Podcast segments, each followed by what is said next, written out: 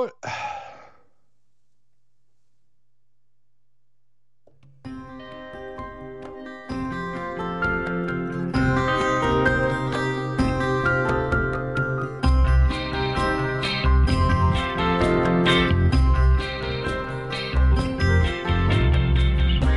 ist Just Baseball, der deutsche Baseball-Podcast.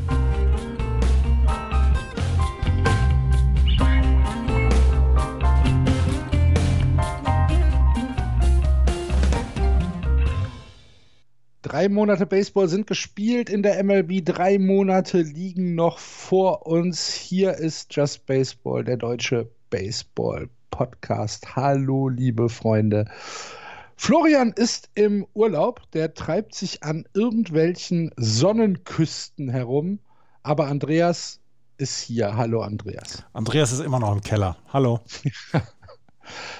Ja, aber also ich finde es ganz nett, dass du hier bist. Das mag, das freut mich. Das freut mich, ja. ja, ja. ja ich werde vielleicht weißt im September aus meinem Kellerverlies rausgeholt. Ich hoffe, ich auch. Müssen mal schauen. Beste Grüße, lieber Florian. Lass es dir gut gehen. Und äh, ja, wir sprechen über die letzte Woche im Baseball und alles, was sich darum getan hat. Und die größte Geschichte, bevor wir auf das Sportliche gehen, ist leider Gottes mal wieder eine unschöne. Wir müssen uns nämlich über Trevor Bauer unterhalten, der Pitcher der LA Dodgers, der im Februar ja einen Dreijahresvertrag bei den Dodgers unterschrieben hat und äh, dort als Pitching ja, Asset äh, eingekauft wurde, ist am 29. Juni von äh, der Polizei in Pasadena abgeholt worden, beziehungsweise unter Beobachtung gestellt worden, weil äh, eine Frau Anschuldigungen gegen ihn erhoben hat in, äh, im amerikanischen heißt es Physical and Sexual Assault. Das heißt, er hat laut Aussage der Frau, ähm, ja, wie, es gibt keine Umschreibung, ne? Das ist der, der deutsche Ausdruck wäre Vergewaltigung, oder? Das wäre es wahrscheinlich, ja. Ja. ja. Und ähm, die Dodgers, Schrägstrich, die MLB, haben dann am 2. Juli re äh, reagiert und haben äh, Trevor Bauer auf eine sogenannte Administrative Leave geschickt, die erstmal sieben Tage andauert. Die MLB untersucht diesen Vorfall unabhängig von der Polizei. Und ähm, wenn man naja, wenn man die Berichte dazu liest, dann, ähm, also man braucht nicht mehr viel Fantasie, um sich vorzustellen, äh, was diese Frau ausgesagt hat. Nee, da braucht man nicht viel Fantasie und es ist ähm, sehr, sehr grafisch dargestellt worden. Und wir müssen da jetzt auch gar nicht in die Details reingehen. Das könnt ihr alles auf mlb.com bzw. espn.com könnt ihr das alles nachlesen. Es gibt halt, sie hat, ähm, sie ist zur Polizei gegangen und hat jetzt erstmal eine einstweilige Verfügung erhoben, dass er sich nicht näher als 100 Yards nähern darf. Und sie ist zur Polizei gegangen und hat gesagt, das, was sie hatten, ähm, war Sex, der vereinbart worden ist, aber nicht in dieser Form. Und sie hat auch zugegeben, dass sie Sex hatten, der äh, vereinbart war, beziehungsweise der von beiden Seiten in Ordnung war. Aber was dann passiert ist, das war wohl nicht in dieser Form so abgesprochen. Und es ist wohl angefangen, wo sie ihn auf einer Instagram-Story getaggt hat. Er hat sie kontaktiert. Und dann haben sie erst geschrieben, dann haben sie sich getroffen und ähm, da soll es dann sehr eskaliert sein, auch ein zweites Mal noch. Und Trevor Bauer hat diese Anschuldigungen hat er abgewiesen und hat durch einen Anwalt das dann gesagt, dass alles, was dort passiert ist, in dem Fall, beziehungsweise in den, ähm, in den Treffen, dass das in beiderseitigem Einvernehmen gewesen sei. Sie sagt, es sei nicht oder ist nicht so gewesen, sondern nur das mit dem Sex sei ähm, in beiderseitigem Einvernehmen gewesen. Die Art und Weise, wie, die sei dann nicht so abgesprochen gewesen und deswegen hat sie ihn jetzt verklagt bzw. angezeigt. Und er wollte eigentlich gestern pitchen am Sonntag, hätte eigentlich pitchen sollen am Sonntag, aber dann ähm, waren die Dodgers so unter Druck und auch von der MLB beziehungsweise von ja auch der Öffentlichkeit, dass sie ihn gar nicht hätten pitchen lassen können. Und deswegen haben sie ihn jetzt, du hast es gesagt, auf dieses Administrative Leave geschickt und jetzt muss erstmal äh, muss erstmal geguckt werden, was jetzt weiter passiert. Er soll am 23. Juli, glaube ich, aussagen. Und ähm, da soll es dann wohl weitergehen. Was bis dahin passiert, das wissen wir zu diesem Zeitpunkt noch nicht. Müssen wir auch nicht drüber spekulieren. Ähm, die Anschuldigungen stehen im Raum. Trevor Bauer hat alles Recht, sich zu verteidigen. Und ähm, dann wird es am Ende zu einem Ergebnis kommen. Im Moment ist es halt so, er pitcht halt gerade nicht. Ähm, in den amerikanischen Profiligen, unabhängig jetzt vom Baseball, sei es in der NBA oder auch in der NFL, äh, ist man ja durchaus geübt, was äh, Fehltritte von Spielern angeht. Und ähm, ich glaube, die haben da schon so ein Red Button-Protokoll.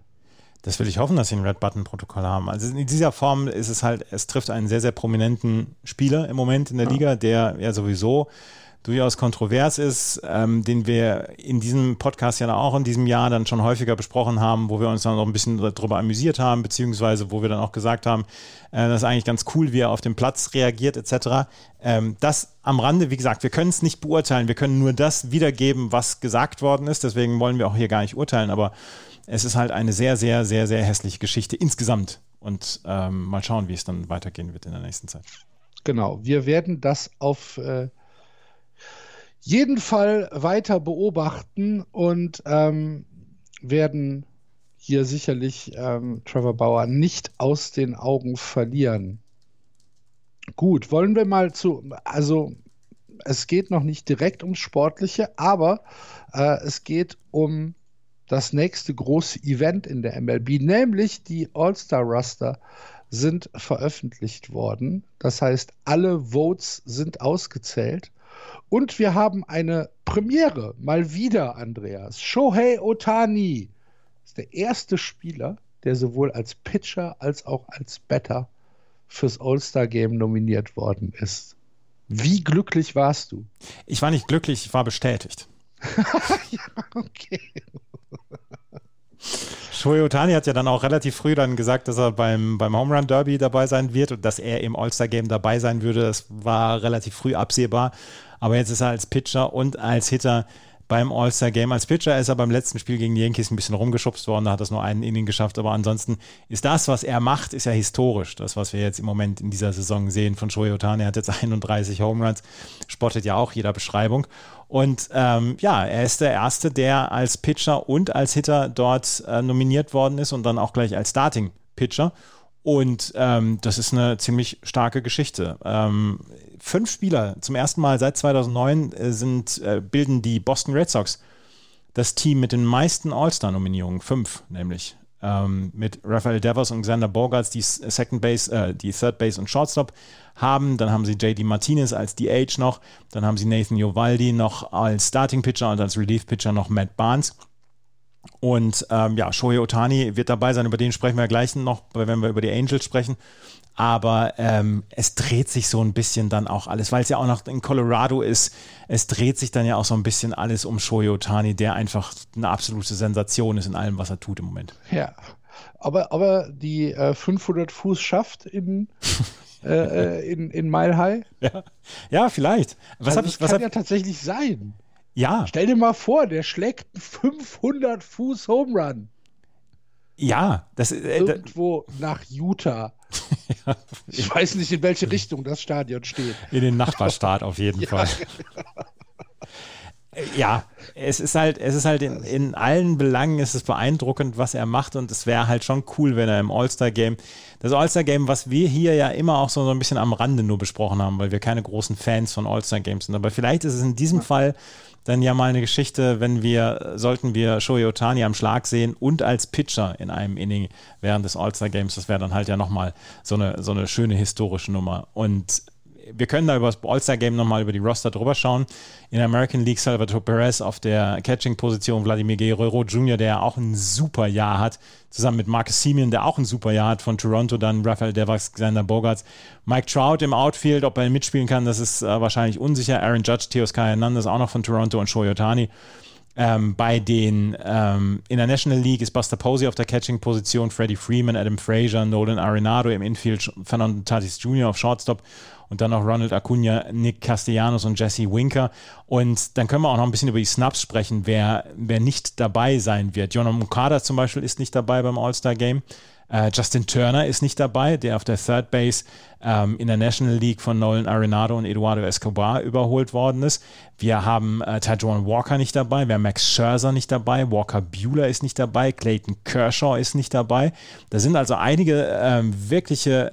Bryce Harper. Bryce Harper Man, ist nicht dabei. Manny Machado. Ja, da, da, sind einige Spieler dabei, die nicht dabei sind, die, die in den letzten Jahren eigentlich quasi immer mit dabei waren. Und das ist schon erstaunlich, dass wir in diesem Jahr einen, einen All-Star-Roster oder zwei All-Star-Roster haben, die dann nicht unbedingt die üblichen Namen dann bieten. Und das finde ich eigentlich ja. ganz cool. Ich habe gelesen, dass Bryce Harper und Manny Machado, seitdem sie ihren äh, 300 Millionen Euro oder US-Dollar plus Vertrag unterschrieben haben, nicht mehr ins All-Star-Team gewählt worden sind.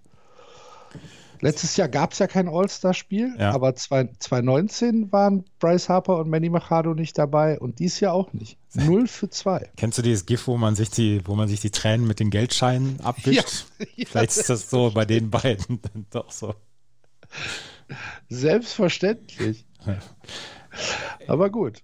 Ja, Bryce ähm, Harper, Bryce Harper hat es halt seit zwei Jahren nicht so richtig verdient. Er, er liefert halt, er ist nicht der Unterschiedsspieler für die Washington Nationals dass, dass Manny Machado oder Manny Machado, wie auch immer er genannt wird, dass er nicht dabei ist, hat mich schon so ein bisschen überrascht, gebe ich offen zu, weil er gerade auch defensiv eine ganze Menge tut. Wir haben am Wochenende haben wir einen, einen Wurf von ihm gesehen, von Third Base zu First Base, wo er im Knien einfach mal einen Gegner ausgeworfen hat, wo man gedacht hat, Alter, was hat der für Kraft in seinem Arm und wie leicht lässt er es aussehen da war ich dann schon ein bisschen überrascht. Auch solche Leute wie Clayton Kershaw zum Beispiel oder Max Scherzer, die nicht dabei sind. Aber ja. es, es, ist jetzt eine andere Generation da und es ist eine andere aufregende Generation da und vielleicht ist das ja gar nicht so schlecht. Wie beleidigt bist du denn, dass äh, Mookie Betts auf der Bank sitzen muss und dafür mit Nick Castellanos und Jesse Winkler zwei Cincinnati Reds Spieler im Outfield stehen? Da bin ich gar nicht so richtig beleidigt. Nee? Nein, nein, nein, oh, nein, nein. Ich, äh, ich, würde alles anzünden. Nee, nee, nee. Also ich bin, ich bin da nicht beleidigt. Also wär, wäre ich Mookie Betts, wäre ich beleidigt. Andere, ja. Andererseits, er hat auch nicht so bislang die Supersaison gehabt. Und ich weiß nicht, ist das vielleicht dann auch so ein bisschen also ich habe noch nie einen 300 Millionen Dollar Vertrag unterschrieben, gebe ich offen zu. Also das ist meine Beichte für den heutigen Tag. Vielleicht ist es dann auch so, dass du, wenn du so einen Vertrag unterschrieben hast, wo du ganz genau weißt, du wirst die nächsten 13, 14 Jahre bei einem Team sein, wahrscheinlich den Rest deiner Karriere bei diesem einen Team sein, dass du dann eventuell erstmal ein halbes Jahr oder ein Jahr brauchst, bis du dich an diese neue Situation gewöhnst, dass du dich auch an diese neue Situation gewöhnst, wo du sagst, naja, so richtig viel arbeiten muss ich nicht mehr. Und diesen Drive wieder zu finden, um dann wieder diese, diese Top-Leistung abzuliefern. Ich weiß nicht, vielleicht ist das ein bisschen schwieriger. Ja, ich stelle mir das so vor, als würden wir beide nach einem relativ anstrengenden Arbeitstag abends um 19.30 Uhr im Sessel sitzen und den Hosenknopf aufmachen und sagen, so, mhm. Feierabend. Vielleicht ist das der geöffnete Hosenknopf bei Mookie Betts gewesen. Und auch ja. bei Bryce Harper und Manny Machado. Das kann sein. Ja. Wer sich für das komplette All-Star-Roster interessiert, inklusive allen Reservisten, dem äh, sei einfach ein Blick auf MLB.com empfohlen. Dort gibt es das All-Star-Roster unter der Überschrift Who is going to Course, Course Field in ähm, Denver. Nächste Woche ist das schon, 13. Juli. Ja, am Dienstag nächste Woche. Mhm. Also in der Nacht von Dienstag auf Mittwoch. Bedeutet, dass äh, Home Run Derby ist am Montag, ne? Genau. Mhm. Ja. Sehr gut. Hoffentlich gibt es auch wieder so ein prominenten Spiel. Ich habe. In, auf, einem, auf einem Softballfeld. Ja. Ich habe das All-Star. Cosby ist ja wieder draußen, kann er werfen. Ich habe das All-Star-Game in den letzten acht Jahren, seitdem wir den Podcast machen. Und es ist jetzt genau, äh, wir haben relativ genau jetzt achten Geburtstag. Ähm, Herzlichen Glückwunsch. Ja, ist, ähm, habe ich mit Missachtung gestraft. All-Star-Games sind für mich eine komplette Zeitverschwendung. Also insgesamt in allen ja, Sportarten. Aber das Prominentenspiel und das Home Run Derby ja. ist doch spektakulär. Ja, das Home Run Derby in diesem Jahr werde ich mir wohl angucken. Ja. Kann ich mir vorstellen. Ich äh, glaube auch. Gut. wollen wir denn dann mal aufs Sportliche zu sprechen kommen? Denn es war ja eine durchaus aufregende Woche. Lass uns erst nochmal gerade über die Auswirkungen vom Sticky Stuff sprechen. Das können wir gerne machen. Es gibt ein paar Auswirk äh, Auswirkungen, ähm, die die Regel na, ich will nicht sagen Änderung, sondern Verschärfung äh, der Foreign Substances in der MLB äh, bewirkt hat, nämlich äh, die Rotation des Balles nimmt in der Regel ähm, deutlich ab mittlerweile. Es gibt ein paar Ausnahmen. Aber äh, das ist wohl so die größte Auswirkung. Ne? Also äh, es gibt ein paar Untersuchungen, was, was passiert ist in den letzten vier Wochen, seitdem angekündigt worden ist, dass die Regeln verschärft werden, was Foreign Substances angeht, auf der Hand bzw. im Handschuh oder am Gürtel. Wir haben ja schon zweimal darüber gesprochen hier, dass die Liga ähm, alles tun will, damit mehr Offensive reinkommt, damit mehr Runs gescored werden, weniger Strikeouts etc. Und dann gab es ab dem 3. Juni gab es die Ankündigung, jo, ab 20. Juni werden wir das Ganze umsetzen. Und das war so ein bisschen die Vorwarnung, Leute, wir wissen, dass ihr Kleber auf dem Handschuh habt, beziehungsweise am Gürtel. Lasst es jetzt einfach und ihr habt noch eine Übergangszeit, bevor wir das in irgendeiner Weise bestrafen. Und dann hat man Untersuchungen angestellt, angestellt, die Rotation des normalen Four-Seam Fastballs. Also der Four-Seam Fastball wird ja nicht glatt geworfen, wir sind ja alles keine Knuckleballer, sondern der hat ja eine Rotation. Und die durchschnittliche Rotation bis zum 2. Juni war bei 2319 Umdrehungen pro Minute. Das Ding dreht sich halt sehr, sehr stark in der Luft. Vom 3. Juni bis zum 20. Juni, bis es dann halt umgesetzt wurde, von der Ankündigung bis zur Umsetzung, war es schon, waren schon 50 Umdrehungen weniger im Durchschnitt pro Four-Seam Fastball. Und seit dem 21. Juni ist es jetzt nochmal runtergegangen und wir sind jetzt bei 100 Umdrehungen weniger. Das heißt, der Ball bewegt sich weniger in der Luft. Er hat nicht mehr diesen, diese Kurve, die er nimmt oder dass man sagt, dass, dass das Ding hat, äh, nimmt noch irgendwo eine Kurve während des Fluges, sondern es ist leichter zu erkennen für den Batter, der am, am Schlag steht. Ist genau das gleiche, das passiert beim, beim Slider und beim Cutter und beim Curveball. Wahrscheinlich sogar noch extremer, ne? weil, ja, weil ja der Spin nochmal ein anderer ist. Genau. Und ähm, da ist es sehr, sehr extrem zu beobachten gewesen, dass die Liga einfach recht hatte und dass die ähm, Foreign Substances, die vorher genutzt worden sind, einfach nicht mehr genutzt werden können, weil die Schiedsrichter bis zu sechs, sieben Mal pro Spiel in der Inningpause zum Pitcher gehen können und sagen können, hier, lass uns mal gerade deinen Handschuh, deine, deine Cap und deinen Gürtel untersuchen, ob da in irgendeiner Weise was ist. Letzte Woche haben wir schon über Hector Santiago gesprochen. Und die, ähm, die Spin Rate ist halt runtergegangen und das korrespondiert mit der Offensive. Und auch da haben wir gesehen, Spin Rate bei über 2800 Umdrehungen, das sind wirklich die ganz wilden Dinger, äh, hatten wir einen Batting Average von 215. Wenn wir einen, einen Spin, eine Spin Rate von 2100 haben, also 700 Umdrehungen weniger, normaler Fastball etc., haben wir einen um 60 Punkte höheren äh, Betting Average bei den Battern. Bei 2,79 liegt der. Das heißt, diese Spin Rate ist ganz, ganz klar mit einer Offensive verbunden. Das heißt, wenn du weniger Spin auf dem Ball hast, hast du mehr Offensive. Und wir haben es in den letzten Wochen gesehen. Wir haben diverse wilde Ergebnisse dann auch schon gehabt. Wir haben mehr Offensive, wir haben mehr Action auf den, auf den Bases. Und wir haben dann auch, oder es gab dann auch eine Untersuchung, dass einzelne Pitcher unglaublich von diesem Sticky Stuff vorher profitierten und jetzt nicht mehr davon profitierten. Junior Guerra zum Beispiel von den Los Angeles Angels hatte eine Spin Rate von 2450 Umdrehungen durchschnittlich bei seinem Fastball, hat jetzt nur noch seit dem 3. Juni von 2174. Der hat 276 Umdrehungen pro Minute in seinen Fastball verloren. Trevor Bauer gehört auch zu denen, die am stärksten ver äh, verloren haben. James Caprillion zum Beispiel auch von den Oakland A's, Brad Boxberger, äh, JP Fireeisen, Caleb Thielbar, Tyler Anderson, die sind alle dabei und haben sehr stark verloren, was die Rotation angeht, von ihrem Fastball. Und unter den ersten 20 ist keiner von den Red Sox dabei. Ja, wo nichts ist, kann man auch nichts verlieren. So ne? sieht es nämlich aus. Das war letztes Jahr. Ja. Dieses Jahr ist ja alles besser. Ja. Aber ähm, jetzt lass mich bitte mal des Teufels Advokat spielen und ja. hier mal eine Frage stellen. Ähm, wenn wir sagen, er verliert oder man, die verlieren jetzt durchschnittlich 100 Umdrehungen pro Minute. So, der Ball wird geworfen vom Mount zum Schläger. Das ist eine Sekunde. Mhm. Ja, das heißt, wir müssen das ja eigentlich nochmal durch 60 teilen, was da tatsächlich an Rotation verloren geht. In einem wirklichen Wurf. Ja. das heißt, wir, wir reden hier über 1,2 Umdrehungen. Ja. Ähm. Ist das wirklich so viel?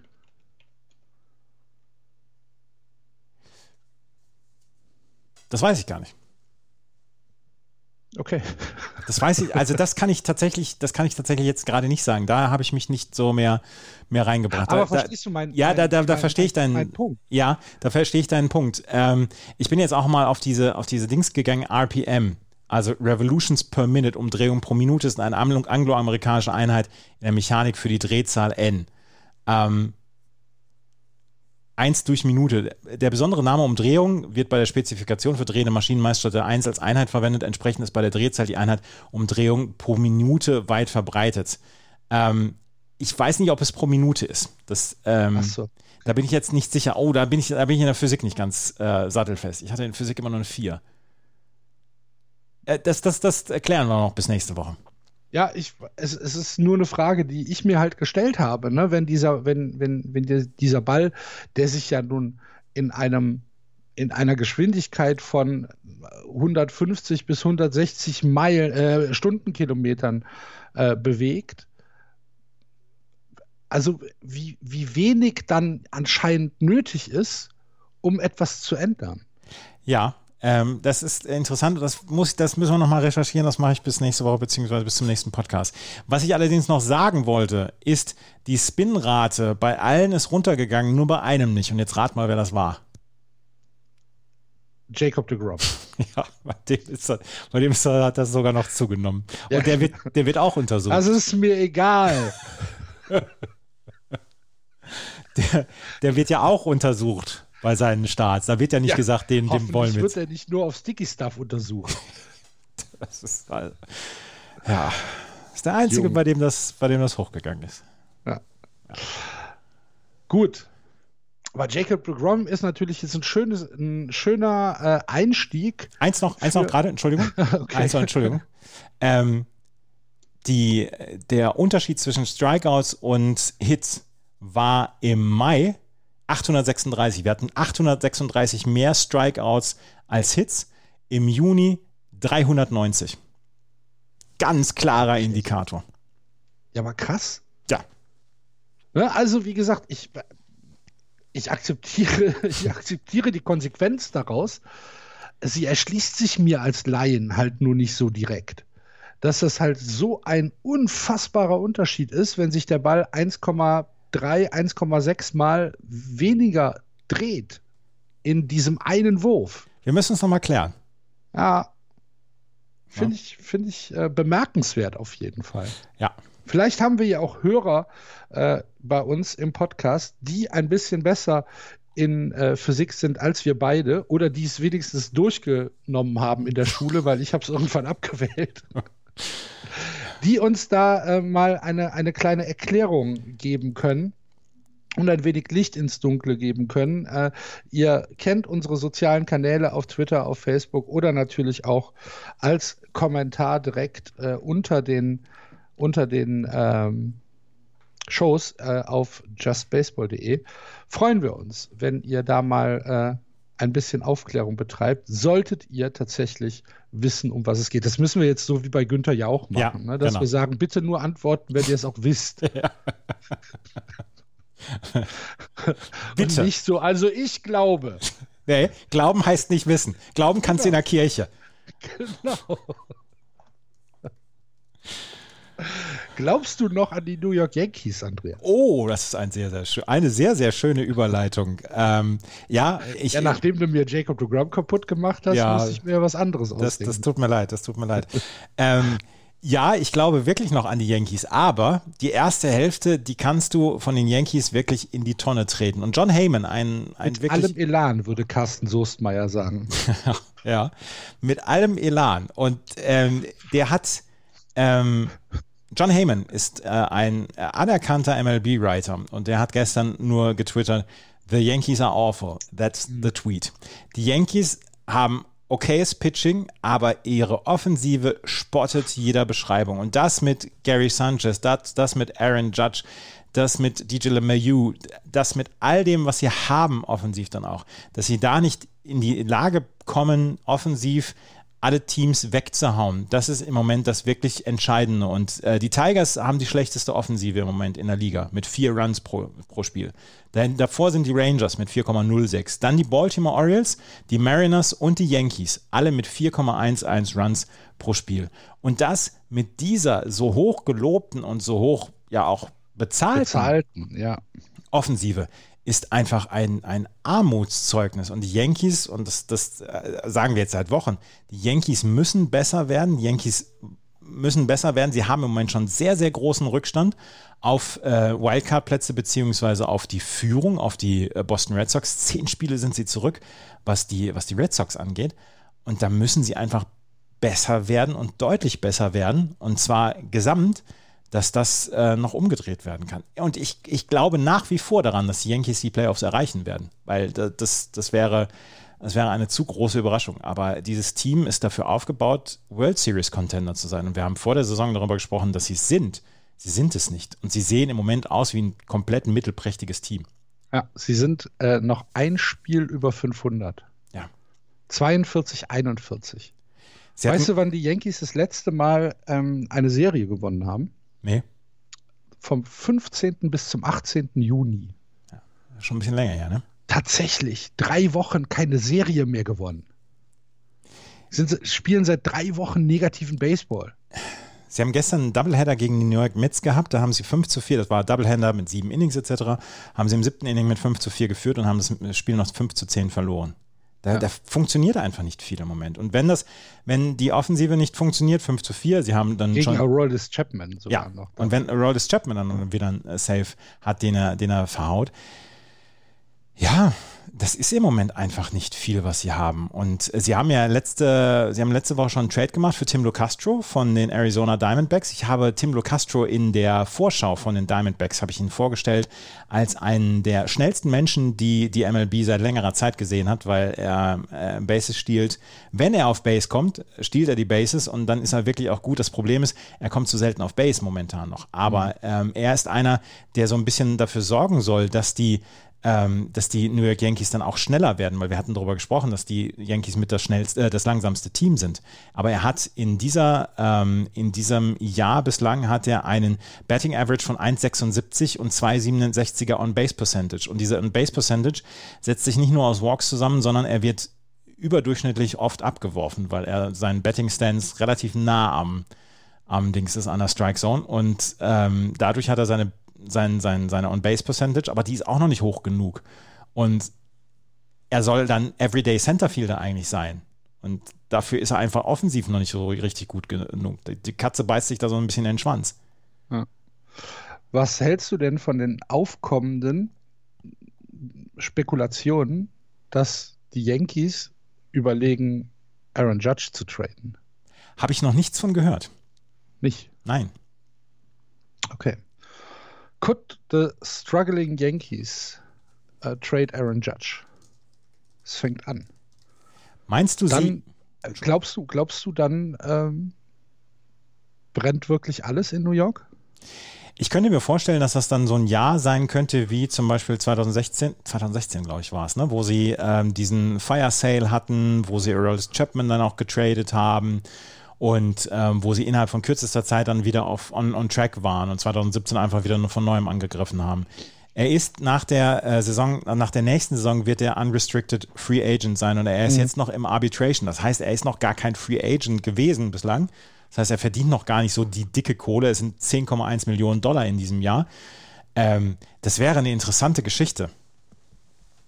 Es wäre wirklich eine interessante Geschichte. Ich kann es mir tatsächlich nicht vorstellen. Und sollte es passieren, sollten die Yankees, also so, sollte das Front Office sagen, okay, ähm, wir geben Aaron Judge ab, wir gucken halt mal, wie wir die Saison äh, zu Ende spielen, dann könnte ich mir auch vorstellen, dass es für Aaron Boone eng wird.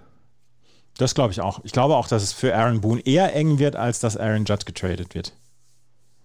Weil letzten Endes musst du dann dein Team ja auch in irgendeiner Weise so aufstellen, dass es Chancen hat zu siegen. Und ja, Aaron Boone kann, kann im Moment aus Mist kein Gold machen und kann nur die aufstellen, die er auch im Moment hat. Ja, er macht aber, also kann, äh, die, die, die Kritik an Aaron Boone ist ja relativ klares Ingame-Management-Fehler. Mhm.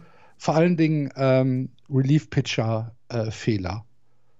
Das ist ja, also die, die, die, die Kritik ist ja relativ deutlich. Und ähm, also ich, ich weiß nicht, ob er noch sehr viel Kredit hat. Nee, ich glaube nicht, dass er noch viel Kredit hat. Da, da muss jetzt sehr schnell was passieren. Und vielleicht passiert ja auch schon was im All-Star-Break. Ja. Also wenn diese Woche dann jetzt nochmal halt grad, Ich meine, diese Serien, sie, sie werden von den Red Sox zum zweiten Mal in diesem Jahr gesweept. Sie verlieren die Subway Series gegen die Mets ähm, mit, mit einem blown Safe und mit einem äh, relativ klaren ersten Spiel können dann halt mit, ähm, mit äh, Gio Urshela durch einen Drei-Run-Home Run in der Nacht noch wenigstens das letzte Spiel gegen die Mets gewinnen.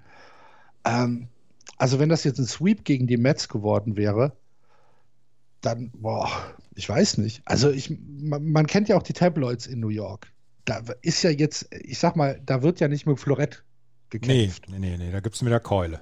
Oder mit Flammenwerfer. ne? Und ähm, ah, ich, bin, ich bin sehr gespannt. Du hast schon gesagt, zehn Spiele auf äh, die Red Sox zur Mitte der Saison, also wir sind jetzt bei 83 Spielen ungefähr, das ist relativ genau äh, Halbzeit in der MLB und da zehn Spiele zurück, ich meine, das sind zwei Wochen Baseball. Fünfeinhalb Spiele zurück auf äh, einen Wildcard-Platz. Ja, das ist viel Holz. Ja. Ja, und, ja. und vor allen Dingen Oakland und Tampa Bay machen im Moment auch nicht den Eindruck, als würden sie, als würden sie da in irgendeiner Weise kampflos aufgeben. Nee. Ja, und aber da, da kann ja dann auch tatsächlich noch, da können die Toronto Blue Jays noch ja. mit rein äh, äh, geschmissen werden. Ne? Die sind ja auch noch vor den Yankees. Da können die Cleveland Indians auch noch mit reingeschmissen werden. Äh, die Seattle Mariners, sogar die Angels. Also die Angels haben den gleichen äh, Rekord im Moment wie die New York Yankees. Und Florian wehrt sich seit Wochen dagegen, über die LA Angels zu, zu reden. Aber was machen wir jede Woche mit den Yankees? Wir reden jede Woche über die. Ja, ah ja für, die Yankees sind halt, glaube ich, schon auch das größere Team. Ja, ja, klar. Und ich glaube auch, dass die, dass die Yankees ähm, ja mehr Leute interessieren als, als die Angels. Das ist halt leider Gottes so.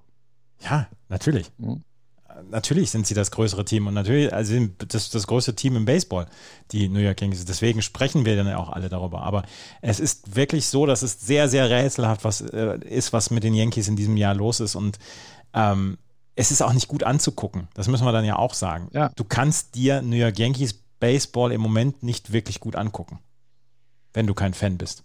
Also nicht mal als Fan kannst du es dir gut angucken. Wahrscheinlich sogar noch schlimmer. Ja.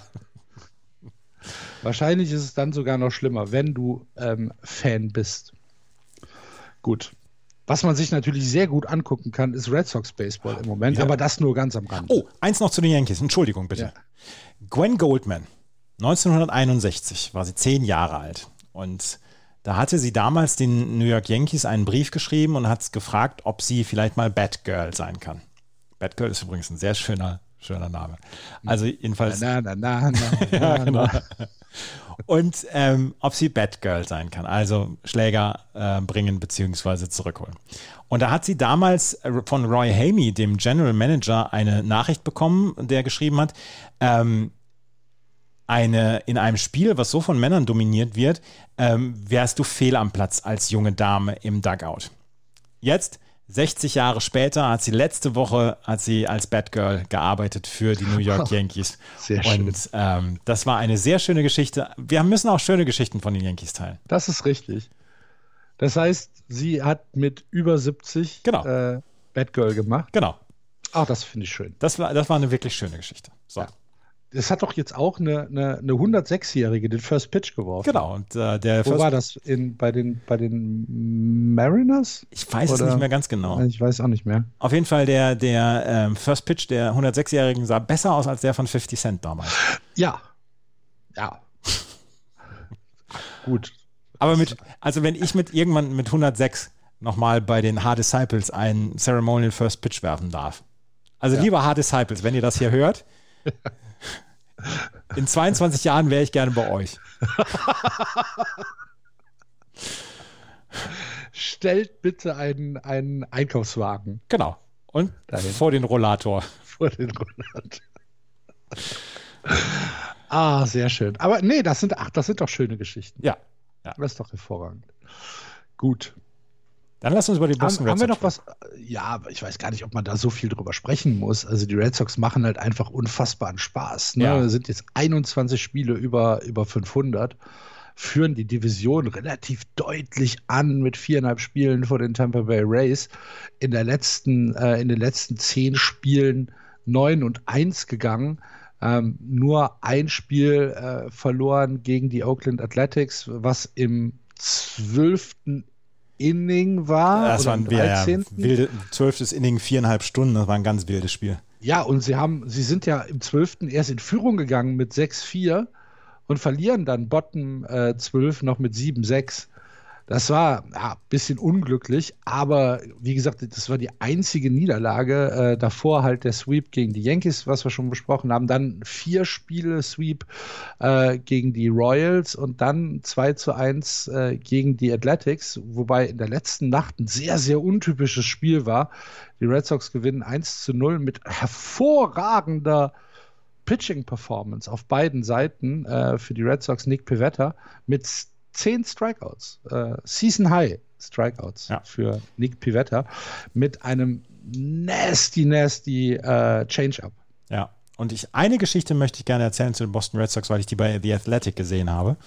Ähm, über die verbesserte Defensive von Rafael Devers. Der hatte am Samstag hatte der im zweiten Inning ein, ein riesen Play, wo ein, ähm, ein Groundball Richtung Third Base, also zwischen Third Base und Shortstop war, er getaucht ist, den Ball bekommen hat und ihn dann Richtung äh, First Base geworfen hat und für das ausgesorgt hat. Und ähm, Devers hat im Moment einen positiven Wert bei Defensive Runs Saved. Also diese Statistik hast du in irgendeiner Weise was dafür getan, um ähm, dem Team Runs einzusparen, beziehungsweise dem Team Runs zu verhindern. Und er hat, er ist bei plus drei. Und ähm, es gibt im Moment in der Liga nur ähm, Nolan Arenado, José, Maria, äh, José Ramirez von Cleveland und Gio Urshela, die einen besseren Wert haben an Defensive Run Saved auf der Third Base. Matt Chapman, nee, Entschuldigung, Nolan Arenado, José Ramirez, Gio Urshela haben den gleichen Wert und nur Matt Chapman und Manny Machado haben besseren Wert, was Defensive Run Saved angeht. Also die, die, das ist die Statistik, mit der du erkennen kannst, ist ein Spieler auch defensiv wirklich richtig gut. Und Devers hatte noch nie in seiner Karriere einen Saisonwert von positiven Defensive Run Saved und zusammen mit seiner Offensive hat er in diesem Jahr einfach ein All-Star-Jahr und ist ja jetzt dann auch äh, als Starter nominiert worden. Rafael Devers mit einer wirklich herausragenden Saison, sowohl an der Platte als auch im Feld. Tatsächlich, 68 RBIs hat er dieses Jahr schon nach Hause gebracht, 20 Home Runs bei einem Average von 2,85. Ähm, das sind schon All-Star-Werte und äh, du hast es gesagt, die Verteidigung deutlich verbessert. Er hat ja auch Gewicht verloren, ne? In der, ähm, im Vergleich zur letzten Saison, ist deutlich athletischer geworden und ähm, der Wurfarm ist auch wirklich so, wie man sich das von einem Third Base, äh, von einem Elite Third Base Spieler mittlerweile vorstellt. Ja, absolut. Also ja, wie gesagt, also die Red Sox machen äh, sehr, sehr großen Spaß und äh, ihr habt ja hoffentlich und wahrscheinlich unsere Vorschau gehört und ähm, seht, wie weit wir daneben gelegen haben. Ich glaube, wir waren alle so im Bereich, äh, wenn es eine 500er Saison Ja. ist, ist okay. Ne? Ja, ja. Also wir, ich bin sehr, sehr entspannt an die Saison rangegangen und jetzt Ja. jeden Tag aufgeregt. Ist Auch- so. Ist auch nicht schön. Doch, keine, doch keine freie Saison. Ne? Ja, genau. Ja, Jetzt muss man, jetzt, jetzt ärgert man sich über verlorene Spiele. ja genau. Das, was, was, was Florian gesagt hat. Ab jetzt geht es um was und ab jetzt Ja. äh, nimmt der Druck zu. Glaubst du, glaubst du, bei den Red Sox tut sich noch was in, in Hinsicht auf die Trade Deadline? Ja, das glaube ich schon. Also, die müssen was im Starting-Pitching machen, weil die fünf, die sie im Moment haben, Hast du das schon mal erlebt, dass ein, ein Team eine halbe Saison lang einfach mit den fünf Leuten durchpitcht, die sie als Starting-Pitcher nominiert haben? Selten. Die, äh, es sind einfach alle fünf Tage immer die gleichen Leute auf dem Mount. Ja. Und sie haben halt keine Tiefe im Starting-Pitching. Und ich glaube, da werden sie dann äh, noch was machen bis Ende Juli. Aber was wir äh, sehen, sie werden sich nicht um Jacob de Grom kümmern. Das hat ähm, Chaim Blum ja schon von vornherein gesagt. Also was Großes werden wir hier nicht machen. Ja. Bin gespannt. Gut, ähm, wollen wir zur nächsten Geschichte gehen, aus der Central. Sehr gerne. Die Detroit Tigers, vielleicht so ein bisschen der Comebacker des Junis äh, mit gutem Baseball in den letzten Wochen was man sich sehr gut angucken kann. Sie sind im Moment auf Platz 3 in der ähm, Central Division. Und sie sind, sind auch noch deutlich unter 500. Ja, ne? also sind immer noch nicht im Bereich, wo man sagt, da müssen die Chicago White Sox aufpassen. Die White Sox führen die Division, um das mal ganz kurz vielleicht vorab zu sagen, führen die Division sehr, sehr deutlich an, 49, 34.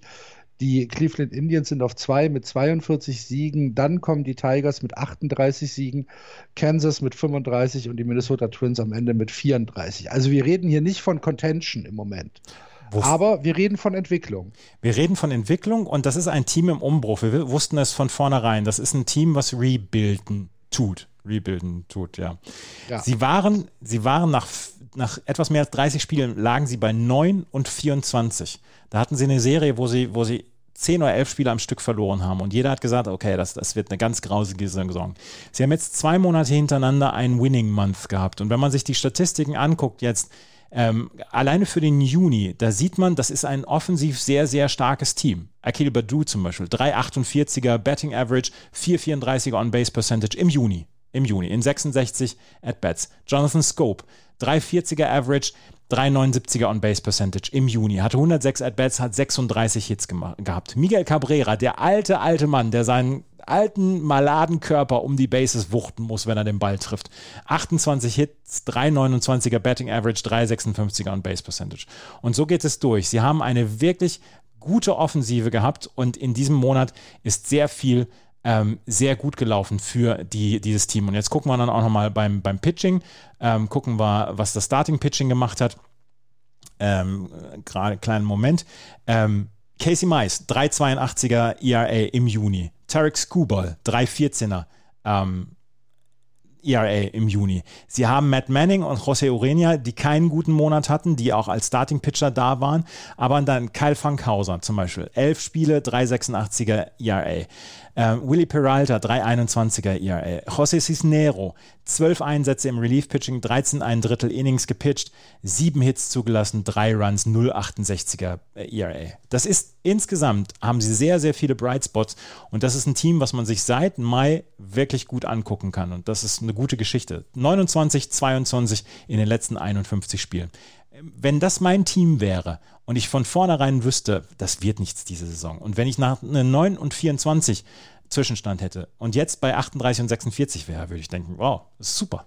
Also das, das, damit kann ich mich komplett identifizieren. Sie geben jungen Spielern, ähm, geben sie Einsatzchancen. Sie haben natürlich Miguel Cabrera, dem sie den, den großen Vertrag angeboten haben und der nicht tradebar ist, etc. Aber ansonsten haben sie junges Starting-Pitching auf dem Mount, da kommt eine ganze Menge noch hinterher. Und ähm, das würde mir als Fan, würde mir das ein gutes Gefühl geben. Ja, ist es tatsächlich. Ähm, die Tigers jetzt mit einem äh, mit einer Statement-Serie tatsächlich gegen die Chicago White Sox, gegen das dominante Team in der Central, haben sie die letzten beiden Spiele gewonnen, haben damit die Serie gewonnen.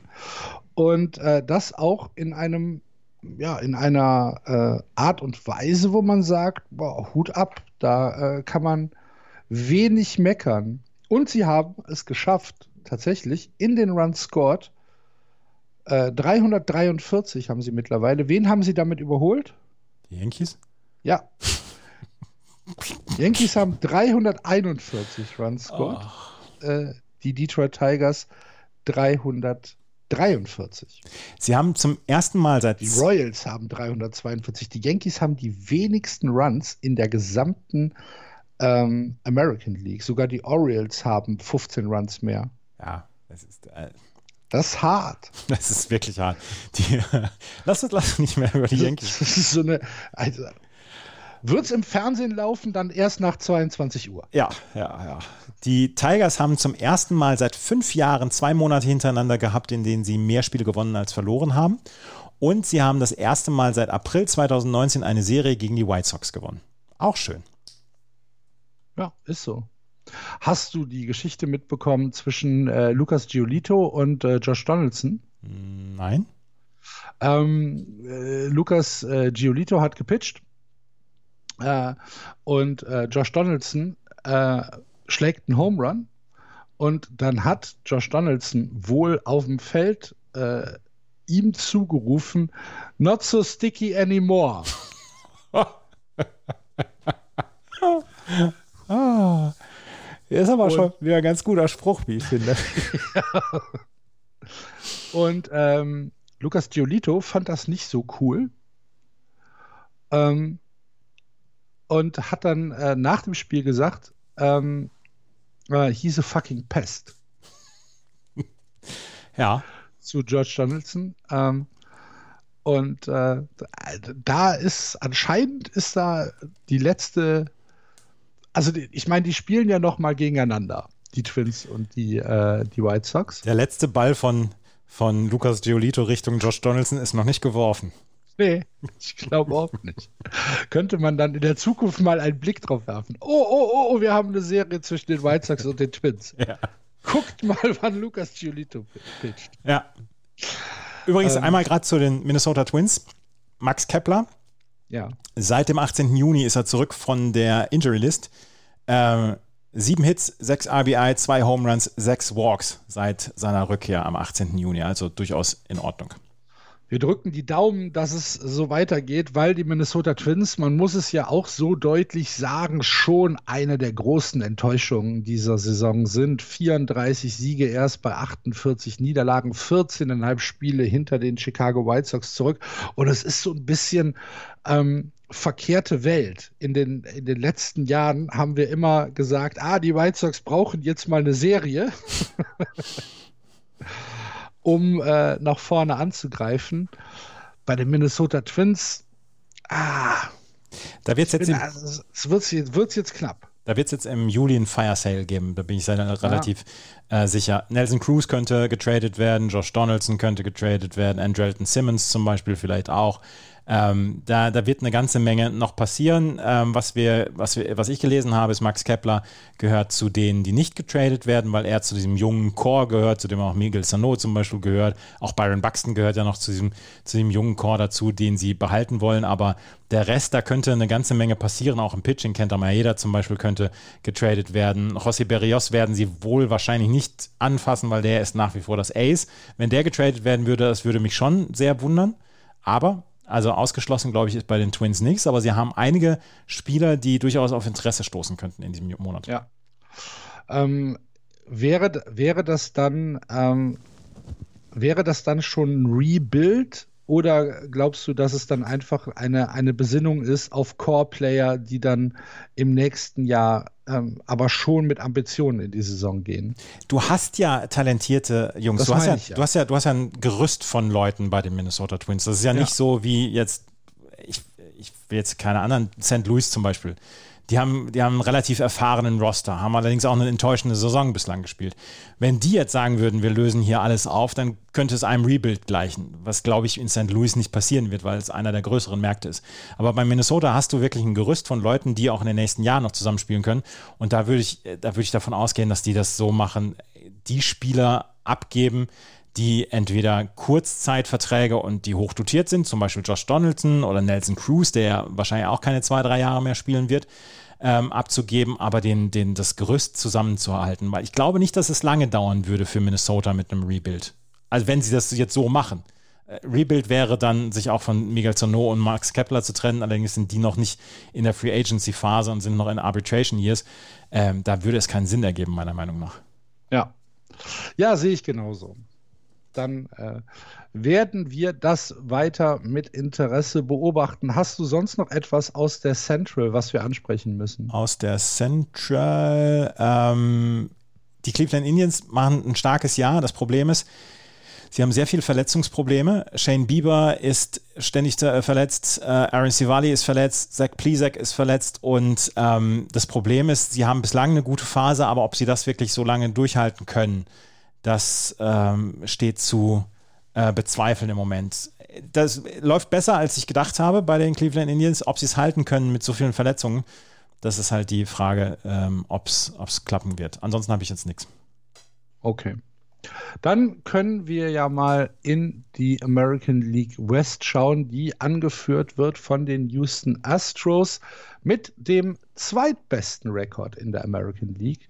52, 33. Dahinter die eben schon angesprochenen Ace 49, 37, Seattle 45, 40, die Angels gleiche ähm, gleiche Bilanz wie die Yankees 42, 41 und am Ende die Texas Rangers 33, 51. Die Houston Astros mit ähm, einer furchtbaren Serie gegen die Orioles. Hast du das mitbekommen? Ja. wow. Ähm, drei Spiele in Folge verloren und richtig kassiert. Äh, 9, 13 und 5 Runs äh, jeweils kassiert gegen Struggling Orioles. Da hat man sich gedacht, oha, was ist denn da los? Und äh, dann haben die Astros gesagt, okay, so geht's nicht weiter.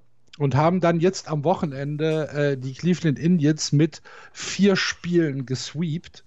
Ähm, vielleicht war das so ein, so ein Schuss vor den Bug, dass man, äh, dass man ihnen gesagt hat, ey Leute, das ist schon professionelles Baseball, was die Orioles spielen. Geht mal, geht mal mit äh, normalem, ja, normalem Engagement da dran. Das war ja furchtbar teilweise. 7-2-6-3, 3-2-4-3 ist es jetzt dann gegen die Cleveland Indians ausgegangen. Jetzt sind sie wieder on winning ways und haben auch so ein bisschen das gezeigt, was sie ja die gesamte, gesamte Saison gezeigt haben. Und ich, das war, das, es sah halt völlig anders aus. Vielleicht ne? waren es ja auch halt wirklich so aus, als wäre, ja, okay, dann spielen wir jetzt wieder. Als wenn sie auf einem Drogentrip in Baltimore ja. gewesen wären. Wahnsinn. Ja, also Houston, um die müssen wir uns, glaube ich, keine Gedanken machen, haben vier Spieler bei dem, äh, beim All-Star-Game. José Altuve, Carlos Correa, ähm, Michael Brantley und Ryan Presley werden beim All-Star-Game dabei sein. Und gerade Michael Brantley hat im Juni alles kaputt gehauen. 4,18er Betting Average äh, im Juni und dazu eine Strikeout-Rate von 7%. Das ist nicht so schlecht. Möchtest nee, du, äh, wenn, wenn du einen Spieler in deinem Team hast, der so, solche Zahlen abliefert, da kannst du nicht unzufrieden sein. Also Houston, was wir vor zwei Wochen, glaube ich, gesagt haben, Houston ist so ein bisschen äh, der Indikator für die, für die guten Teams, sind wir wirklich richtig gut. Jetzt werden die Baltimore Orioles nach der drei Spielserie nicht denken, oh, geil, wir sind super gut, aber ähm, sind nach wie vor trotzdem Indikator und für mich ganz klarer Favorit natürlich dann auch auf die Playoffs und ähm, das ist ein schwierig, schwierig zu bespielendes Team, was wir mit den Red Sox gesehen haben. Ja, ähm, es ist natürlich so, dass die Houston Astros schon über eine unglaublich dominante äh, Offensive kommen. Ne? Sie sind, führen im Prinzip in äh, allen Offensivstatistiken teamweise äh, führen sie die MLB an. Also sie haben die meisten Runs gescored, sie haben das beste Betting Average, sie haben die beste On-Base Percentage, ähm, sie haben nur die zweitbeste Slugging Percentage, aber gut. Äh, und dann hast du gesagt, äh, schon mit äh, Michael Brantley hast du hier im, im Left Field jemand, der äh, eigentlich schon die gesamte Saison on fire ist und jetzt im letzten Monat nochmal stärker wurde. Du hast Rossi Altuve, du hast Juri Geruyel. Äh, das ist schon eine sehr, sehr starke Offensive. Ähm, die, das, das Pitching äh, ist so ein, so ein bisschen hinten an. Ne? Ähm, es ist immer noch gutes Pitching, aber es ist nicht mehr das Premier Pitching, was es mal war. Es ist, ähm, sie haben auch in den letzten Jahren, beziehungsweise in den letzten ein, zwei Jahren hatten sie so ein bisschen Aderlass, was das Pitching angeht. Sie haben ja zwischendurch dann auch Leute ähm, gehabt, die so ein bisschen mit Minor League Contracts ausgestattet waren und dann wirklich hervorragend gepitcht haben. In diesem Jahr, das Starting Pitching meiner Meinung nach ist nach wie vor hervorragend mit Zach Greinke, Luis Garcia, Jose Okidi, Lance McCullers, ähm, zum Teil dann auch Framba Valdez, der wirklich gut pitcht. Also alle, alle fünf Starting Pitcher haben einen ERA von unter 3,70. Das ist erstmal wirklich hervorragend. Ähm, dann haben sie Ryan Presley, der jetzt auch zum All-Star-Game fährt, haben sie einen, einen Pitcher, der ähm, richtig gutes Jahr hat, aber ähm, es ist ein Pitching, was im Relief-Pitching ein bisschen schwächer ist, meiner Meinung nach, als das Starting-Pitching. das Starting Pitching würde ich jeden Tag in jeder Woche nehmen. Das Ja. Relief Pitching vielleicht Äh, ja, von anderen Teams. Klar, aber trotzdem, wir haben schon mal anders über äh, Houston Astros Pitching gesprochen. Ja, das haben wir. Das haben wir in der Tat. Mhm. Gut. Dann darfst du, dann darfst du dir jetzt, dann darfst du das, es dir jetzt bequem machen, Andreas, und äh, in dein LA Angels Segment gehen. Shohei Otani hat äh, einen, einen Wins above Replacement Wert von 4,8. Und der ist ist okay. nur, der ist nur unter 5 gegangen, weil er dieses eine doofe Starting Pitching Dings hatte gegen die Yankees. Mhm. Ähm, er hat ein Betting Average von 3,13, On Base Percentage von 4,27, ähm, Slugging Percentage von 913 13 Home Runs, warte, warte, warte, äh, bis zum 29. Juni oder im Juni. 13 Home Runs geschlagen, 4 Stolen Bases gehabt, 16 Walks gehabt, 27 Strikeouts zwar, aber es ist überragend. 23 Innings gepitcht, 20 Hits abgegeben bis zu diesem Start gegen, äh, gegen die New York Yankees, 6 Runs abgegeben und das ist, ähm, das ist, das sind Statistiken, die wir, wenn ein Spieler das hätte, in einem von den beiden Statistiken, würden wir bei jedem sagen, wow, geil. Das ist ein super, ein super Monat gewesen im Juni. Er hat es halt auf beiden Seiten gehabt. Und das haben Mhm. wir seit Babe Ruth nicht mehr erlebt. Und das ist halt, das ist halt etwas, wir, Florian, du und ich, wir machen seit acht Jahren jetzt diesen Podcast, haben sowas nicht erlebt in diesen acht Jahren. Menschen, die 80, 90 Jahre alt sind und sich ihr Leben lang für Baseball interessieren, haben so etwas noch nicht erlebt. Und das ist etwas, worauf wir eigentlich jede Woche hinweisen müssen, dass das etwas ganz Besonderes ist, was wir hier sehen. Was ganz Besonderes. Ja, ist so. Ähm, also, äh, Shohei Otani, wie gesagt, der erste Mensch in der Geschichte des Baseballs, der im äh, All-Star-Game für beide Positionen, also die Pitching-Position und die DH-Position gewählt worden ist.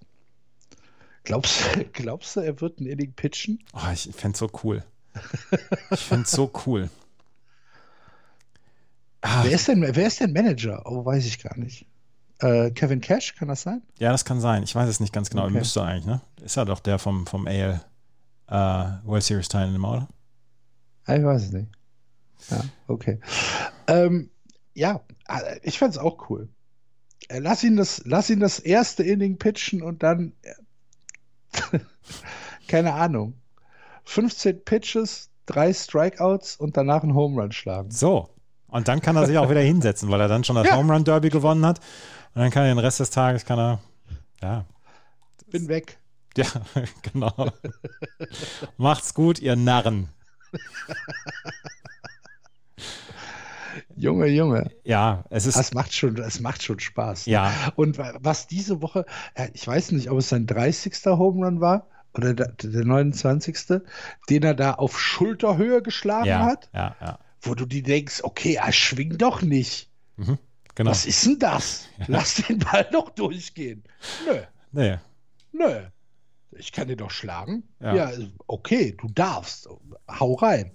Und äh, das war in, in, in Yankee Stadium, wo die Angels-Kommentatoren dann äh, kurzfristig ihren Verstand verloren haben und, und gesagt haben, okay, also wenn er, wenn, wenn er im Yankee Stadium spielen würde, würde er 70 Home Runs die Saison schlagen. Und äh, naja, ich meine, er ist auf Track 63 oder so. Ja. Ja, ist- und dazu noch ein Dreier ERA. Äh, ist halt absurd. Ja, es ist wirklich, es ist Und wirklich was absurd. das für Bälle sind. Ich meine, der golft ja manchmal Bälle aus dem Stadion, wo du sagst, okay, Alt, das, also so richtig normal ist das nicht. Was, Und wenn, wenn er dann, wenn er dann auch äh, Opposite Field äh, Sachen macht, wo du, wo du halt sagst, okay, das eigentlich ist das ein Defensive Swing, aber da ist so viel Kraft hinter, da ist so viel Power hinter, dass das dann auf einmal ein Line Drive für ein Double wird. Du, okay, dieser eine, sagst, das ist nicht normal. dieser eine Home Run, der bleibt mir halt in Erinnerung im Fenway Park, wo es, aussah wie ein Pop-Up und das Ding übers Green Monster, äh, ins Green Monster rein geht. Also oben Ja. auf die Plätze und es ein Home Run ist. Und es sah aus wie ein Pop-Up. Also, ernsthaft. Weil er halt 100 Meter hoch war. Ja. Ja. Ja, das ist halt, das ist halt wirklich, es ist halt wirklich atemberaubend und es wird, es wird ja auch nicht langweilig darüber zu sprechen, weil es so besonders ist in diesem Jahr. Und er hat seinen, er hat seinen 29. und 30. Home Run gegen die Yankees geschlagen. Und dann hat er am Ende noch, ähm, nach einem Single, hat er noch für den Winning Run gesorgt, als er dann mit einem Super Slide auf Homeplate dann für den Winning Run gesorgt hat. Er macht alles. Er macht wirklich alles. Er stiehlt dann auch noch Bases. Es ist nicht nur diese eine, diese Kraftmeierei, sondern auf den Bases ist er halt auch noch hervorragend. Und er pitcht dann auch noch hervorragend. Das ist ja kein One-Trick-Pony, das ist ja ein, ein, ein Ten-Trick-Pony, was wir ist da haben. Otani mittlerweile das größere Wunder als Mike Trout? Naja, er, er, sorgt halt in diesem Jahr für die Schlagzeilen, die Mike Trout nicht liefern kann, weil, Weil der er halt auch nicht da ist. Ne? weil der nicht da ist, weil er verletzt ist. Aber Ja. Ähm, Mike Trout kann es halt nur in die eine Richtung. Nur in die eine Richtung. Ne? Haben, er wirft ja gar nicht.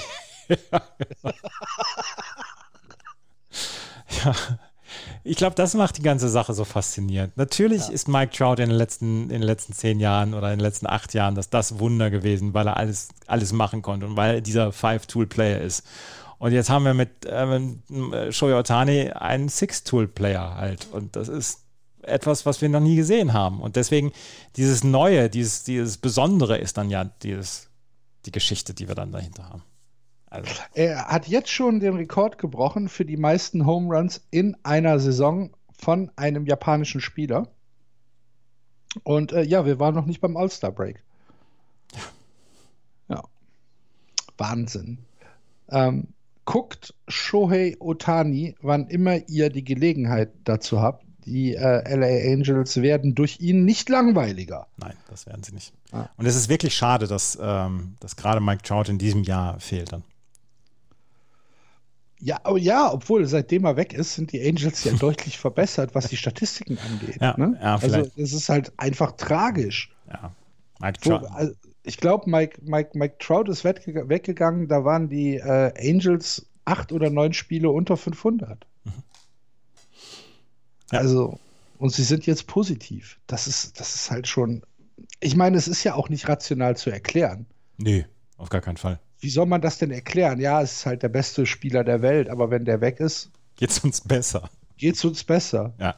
Mike Vielleicht Trout ist der das Druck Problem. zu groß für die anderen, Das weiß ich nicht. Mike Trout da ist. Das weiß ich nicht. Vielleicht haben sie sich dann jetzt auch akklimatisiert mit einem anderen Star Starspieler, jetzt mit Shohei Otani, dass sie, wenn, wenn Mike Trout dann zurück ist, dass dieses, die haben ja noch Anthony Rondon, sie haben noch den Jared Walsh, äh, sind ja offensiv auch durchaus fähig zu, zu, zu Schabernack, was, was die Offensive angeht. Und wenn das zusammenkommt, vielleicht haben sie ja dann nochmal einen Run im August, September. Ich hoffe, dass Mike Trout möglichst bald zurückkommt. Ich glaube nicht, dass er beim All-Star-Game dabei sein wird, aber ich hoffe, dass er möglichst bald zurückkommt und ich würde es gerne sehen, wenn diese Offensive auf allen Zylindern klickt und dann vielleicht noch gutes Starting-Pitching dazukommt, weil dann sind die Angels wirklich, wirklich gut anzugucken. Und dann müssen wir auch mit Florian darüber reden. Dann werden wir auch mit Florian darüber sprechen müssen. Dann lass uns doch mal in die National League rübergehen, wo es ja auch eine ganze Menge zu besprechen gibt, nämlich zum Beispiel den Subway Series Sieg der Mets. Herzlichen Glückwunsch. Herzlichen Glückwunsch. Hat Jacob de Grom gepitcht in der Subway Series? Ich weiß es gar nicht genau. Nee. Hat er nicht. Äh, ich habe jetzt eine lustige Statistik gesehen. Ähm, Jacob de Groms Betting Average Against oder beziehungsweise die Better haben ein 0,90er Betting, Betting Average gegen ihn, 1,37er On Base Percentage, 1,24er Slugging. Und dann ist es verglichen worden mit Pitchers, die am Schlag stehen, mit Pitchern, die am Schlag stehen. Die haben in diesem Jahr haben sie einen Betting Average von 1,08 und 1,49er On Base Percentage. Ah ja.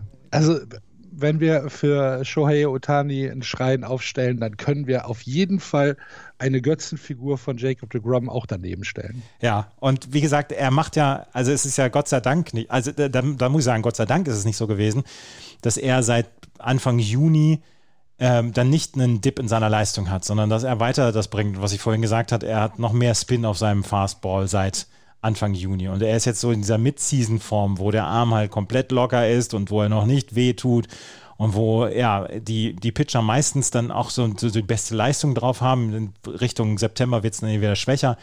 Aber er ist halt nach wie vor unhittbar. Ja, ist so. Ähm, schon krass. Krasser Typ, auf jeden Fall. Ähm, ich Ich weiß nicht.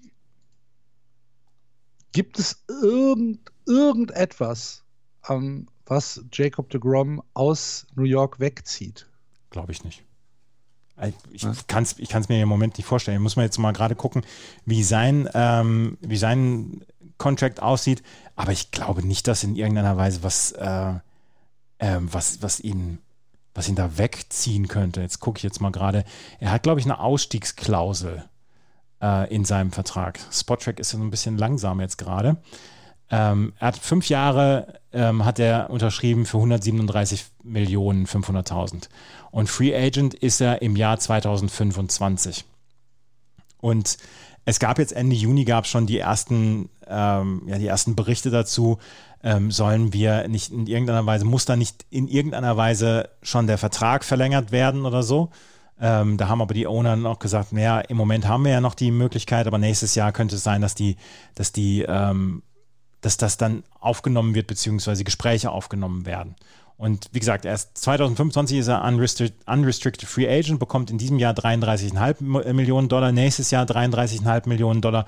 Und ich meine da, ja genau, Player Opt-out available after 2022. Also er kann entweder 2023 30,5 Millionen Dollar verdienen und dann 32,5 Millionen Dollar im Jahr 2024 oder er opted out Ende 2022 und sagt dann, ähm, ja gut, dann unterschreibe ich jetzt nochmal einen etwas größeren Vertrag, vielleicht einen über 40 Millionen Dollar im Jahr. Krass. Bin gespannt. Hat aber jetzt äh, bei seinem letzten äh, Start Runs kassiert. Drei Stück. Ja, und da war ich auch, ähm, da war ich auch ein bisschen enttäuscht. 14 Strikeouts nur. Ja. Ah, ja. ja. diese drei Runs, die, äh, die, die taten ihm weh stören. Naja, aber aber die, die Mets haben sogar gewonnen, das Spiel, glaube ich, indem er drei. Nee, nicht? 4-3 gegen 4 Atlanta verloren. Ja. Ja. Naja, die Mets führen äh, die National League East an mit äh, sechs Spielen über 500, 43, 37 dahinter. Die Braves sind knapp negativ, 41, 42, die Nationals 40, 42, die Phillies 39, 42 und die Miami Marlins sind näher am Divisionssieg dran als die New York Yankees, nämlich nur neun Spiele hinter äh, dem Divisionsführenden weg mit 35 Siegen und 47 Niederlagen. Es ist halt immer noch sehr underwhelming, was in der National League East passiert. Ne? Wir haben wir haben Anfang der Saison oder vor der Saison gesagt, dass dieses, ähm, dass die NL East sehr spannend werden könnte. Jetzt, Was ja stimmt. Jetzt ist sie spannend, aber auch in eher mittelprächtigem Niveau. Halt Abstiegskampf zweite Liga. Ja, ja, ja. Aber ich habe mir zum Beispiel Statistiken von den Mets angeguckt. Das ist offensiv, zieht das wirklich überhaupt keine Wurst vom Teller. Du hast keinen Spieler innerhalb derer, die äh, mehr als 80 Spiele, äh, mehr als 80 At-Bats haben, die ein Betting Average von mehr als 260 haben. Natürlich. Ich meine, es hat einen Grund, warum die New York Mets das einzige Team in der gesamten MLB sind, die noch keine 300 Runs scored haben. Die sind zwei, bei 295 Runs scored. Der Durchschnitt liegt irgendwo so bei 380. Ja. Der Durchschnitt. Ja. Ne? Also, wenn wir, wenn wir jetzt auf die, was weiß ich, die Dodgers gehen, die sind bei 428. Ja. Das ist, ist halt schon eine Menge Holz, was da äh, offensiv liegen bleibt bei den New York Mets. Das machen sie dann halt mit ihrer unfassbaren Defensive beziehungsweise dem unfassbaren Pitching wett, weil sie auch das einzige Team sind, was noch keine 300 Runs kassiert hat. Ähm, aber boah, ich weiß nicht. Also Spektakel ist es meistens nicht. Nee. Bei den Mets. Nee. Und Spektakel kriegst du auch nicht so richtig von den Atlanta Braves im Moment. Die kriegst du eher. Was ein bisschen enttäuschend ist. Ja, ja. Also die Atlanta Braves. Äh, Atlanta und St. Louis würde ich im Moment als die großen Enttäuschungen in der, in der National League begreifen. Mhm. Weil Atlanta hat eigentlich die Spieler um weiter oben zu stehen, beziehungsweise die Division anzuführen. Und so viel bräuchte man meiner Meinung nach gar nicht. Und sie haben die Offensive, was du eben gesagt hast. Sie haben 390 Runs gescored. Das sind fast 100 mehr Runs als die, ähm, als die New York Mets. Aber das Pitching funktioniert in diesem Jahr nicht. Und dann haben sie, was wir letzte Woche schon angesprochen haben, haben sie Mark Soroka dann jetzt auf der Injury List, äh, List mit Achillessehnenriss. Und der wird dann auch nicht wieder zurückkommen. Und so läppert sich das dann alles bei Atlanta und deswegen sind sie im Moment enttäuschend. Und dann können wir schon fast über Washington sprechen und über Kyle Schwarber. Ich würde gerne eine Sache zu ja. den Atlanta Braves noch sagen, nämlich Charlie Morton. Ähm, du hast es, das Struggling Pitching schon so ein bisschen angesprochen. Und Charlie Morton ist hier, glaube ich, gar kein schlechtes Beispiel. Ähm, es gibt ja beim Betting dieses ähm, Swing for the Fences. Mhm. Ja, wo du sagst, äh, das ist jetzt äh, ein Glory-Shot, der da versucht wird, entweder der geht raus oder es ist ein Strikeout. Bei, also ich finde, Charlie Morton ist so ein bisschen das Pitching-Äquivalent dazu. Er hat eine unglaubliche Strikeout-Rate. Er ist ja schon auf über 100 Strikeouts, 107 Strikeouts hat er. Ähm, aber in dem Moment, wo der Ball Kontakt bekommt, ist es, ähm, ist es immer gefährlich. Er bekommt viele Runs. Er steht irgendwo auf einem, ich glaube, einem Vierer IAA e irgendwo. 3,91 sehe ich gerade. Es ist ein 3,91er IAA. E Und er bekommt sehr, sehr, sehr viele Fel Bälle ins Feld. Wie gesagt. On Base Percentage, nicht ERA. Ihr, bitte? Charlie Morton. Ja. Ach so, Entschuldigung. Ja, Entschuldigung. Ja, ja, ich habe jetzt hatte ich einen, jetzt hatte ich einen Gehirnknoten. Ja. Entschuldigung. Ähm, er ist äh, ein, ein unglaublich guter Pitcher. Und in dem Moment, wo es in die Strikeout-Rate geht, hervorragend. Aber wie gesagt, wenn er Kontakt kriegt, dann ist immer gefährlich. Und das finde ich sehr merkwürdig. Ja, ähm, ja, das ist in der Tat gefährlich. Und äh, da müsste man sich dann auch mal, mal die Sekundärstatistiken angucken, ähm, wie es dann ist. Hat er Pech dann einfach nur dass die, dass die Leute einfach nicht dastehen, wo der Ball hinkommt? Oder ist es wirklich so, dass, dass er zwar eine hohe Strikeout-Rate hat, aber ähm, dass ansonsten der sein, sein, sein Stuff, also die Pitches, die er hat, einfach nicht gefährlich genug sind und er sich vielleicht auf ein oder zwei Pitches verlassen muss? Ja. Also er hat auf jeden Fall die meisten Runs kassiert in der, ähm, im, im, im gesamten äh, Atlanta Braves Pitching. Ähm, er hat da also er hat wirklich da Schwierigkeiten und das finde ich halt sehr, sehr merkwürdig. Wie gesagt, die Strikeout-Rate ist überragend, aber ähm, wenn, er, wenn er Kontakt bekommt, dann wird es äh, schwierig und das finde ich halt, das finde ich so ein bisschen bemerkenswert. Hatte ich so, wie gesagt, ich finde ich finde das, die Analogie für dieses Swing to Defense ist gar nicht so doof. Ja. Das ist halt irgendwie so ein, ähm, entweder du strikes jetzt aus oder gut, wir kriegen halt einen Punkt. also die anderen. Ja. Gut.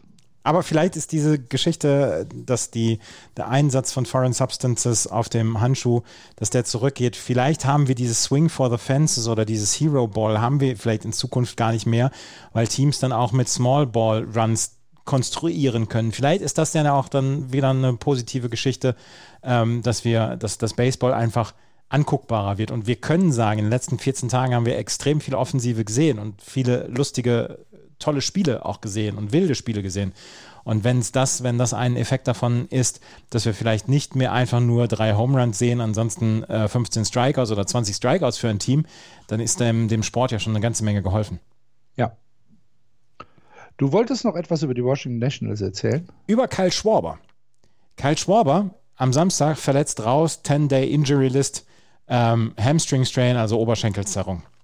Was er bis dahin aber gemacht hat, vom 12. bis zum 30. Juni, hat Kyle Schwarber 16 Home Runs geschlagen. In der Zeit haben die Arizona Diamondbacks 9 Home Runs geschlagen, die St. Louis Cardinals 12, die Pittsburgh Pirates 14 und die Chicago White Sox 14.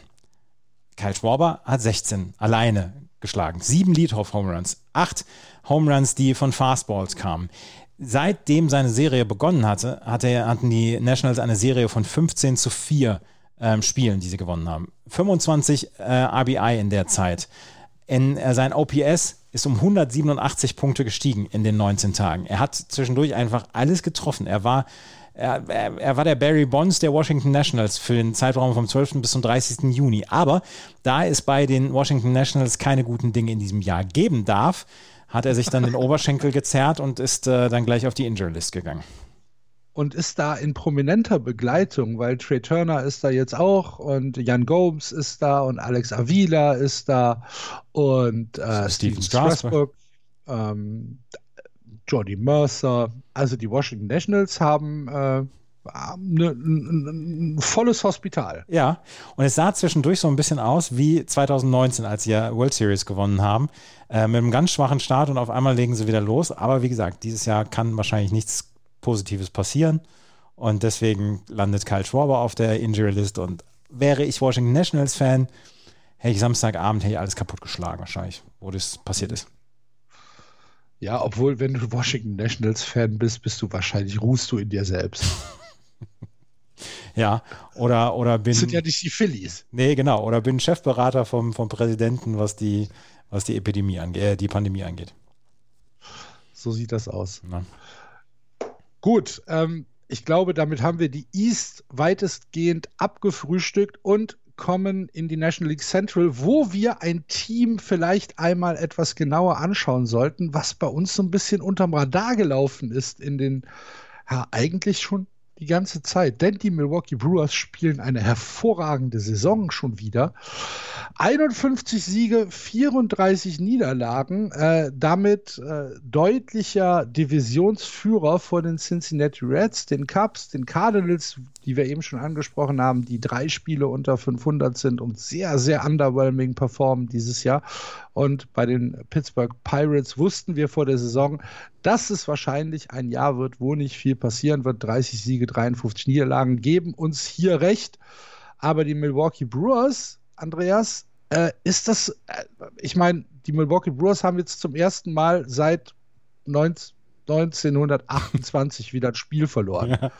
Äh, das, äh, diese Nacht gegen die Pirates. Ja. Äh, ansonsten, ich zähle jetzt gerade mal, drei, sechs, neun, zwölf, zwölf Spiele in Folge. Ja, Herzlichen Glückwunsch. Zwölf Spiele in Folge und ab dem 26. Mai hatten sie schon eine Serie, wo sie 13 Spiele in 14 der nächsten 16 Spiele gewonnen haben. Dann ja. haben sie zwei, äh, fünf, fünf hintereinander verloren und dann haben sie 13 der nächsten 14 Spiele gewonnen, beziehungsweise dann jetzt auch diesen 12 Siegesrun. Also wenn sie verlieren und gewinnen, dann passiert das immer in, in, in Clustern.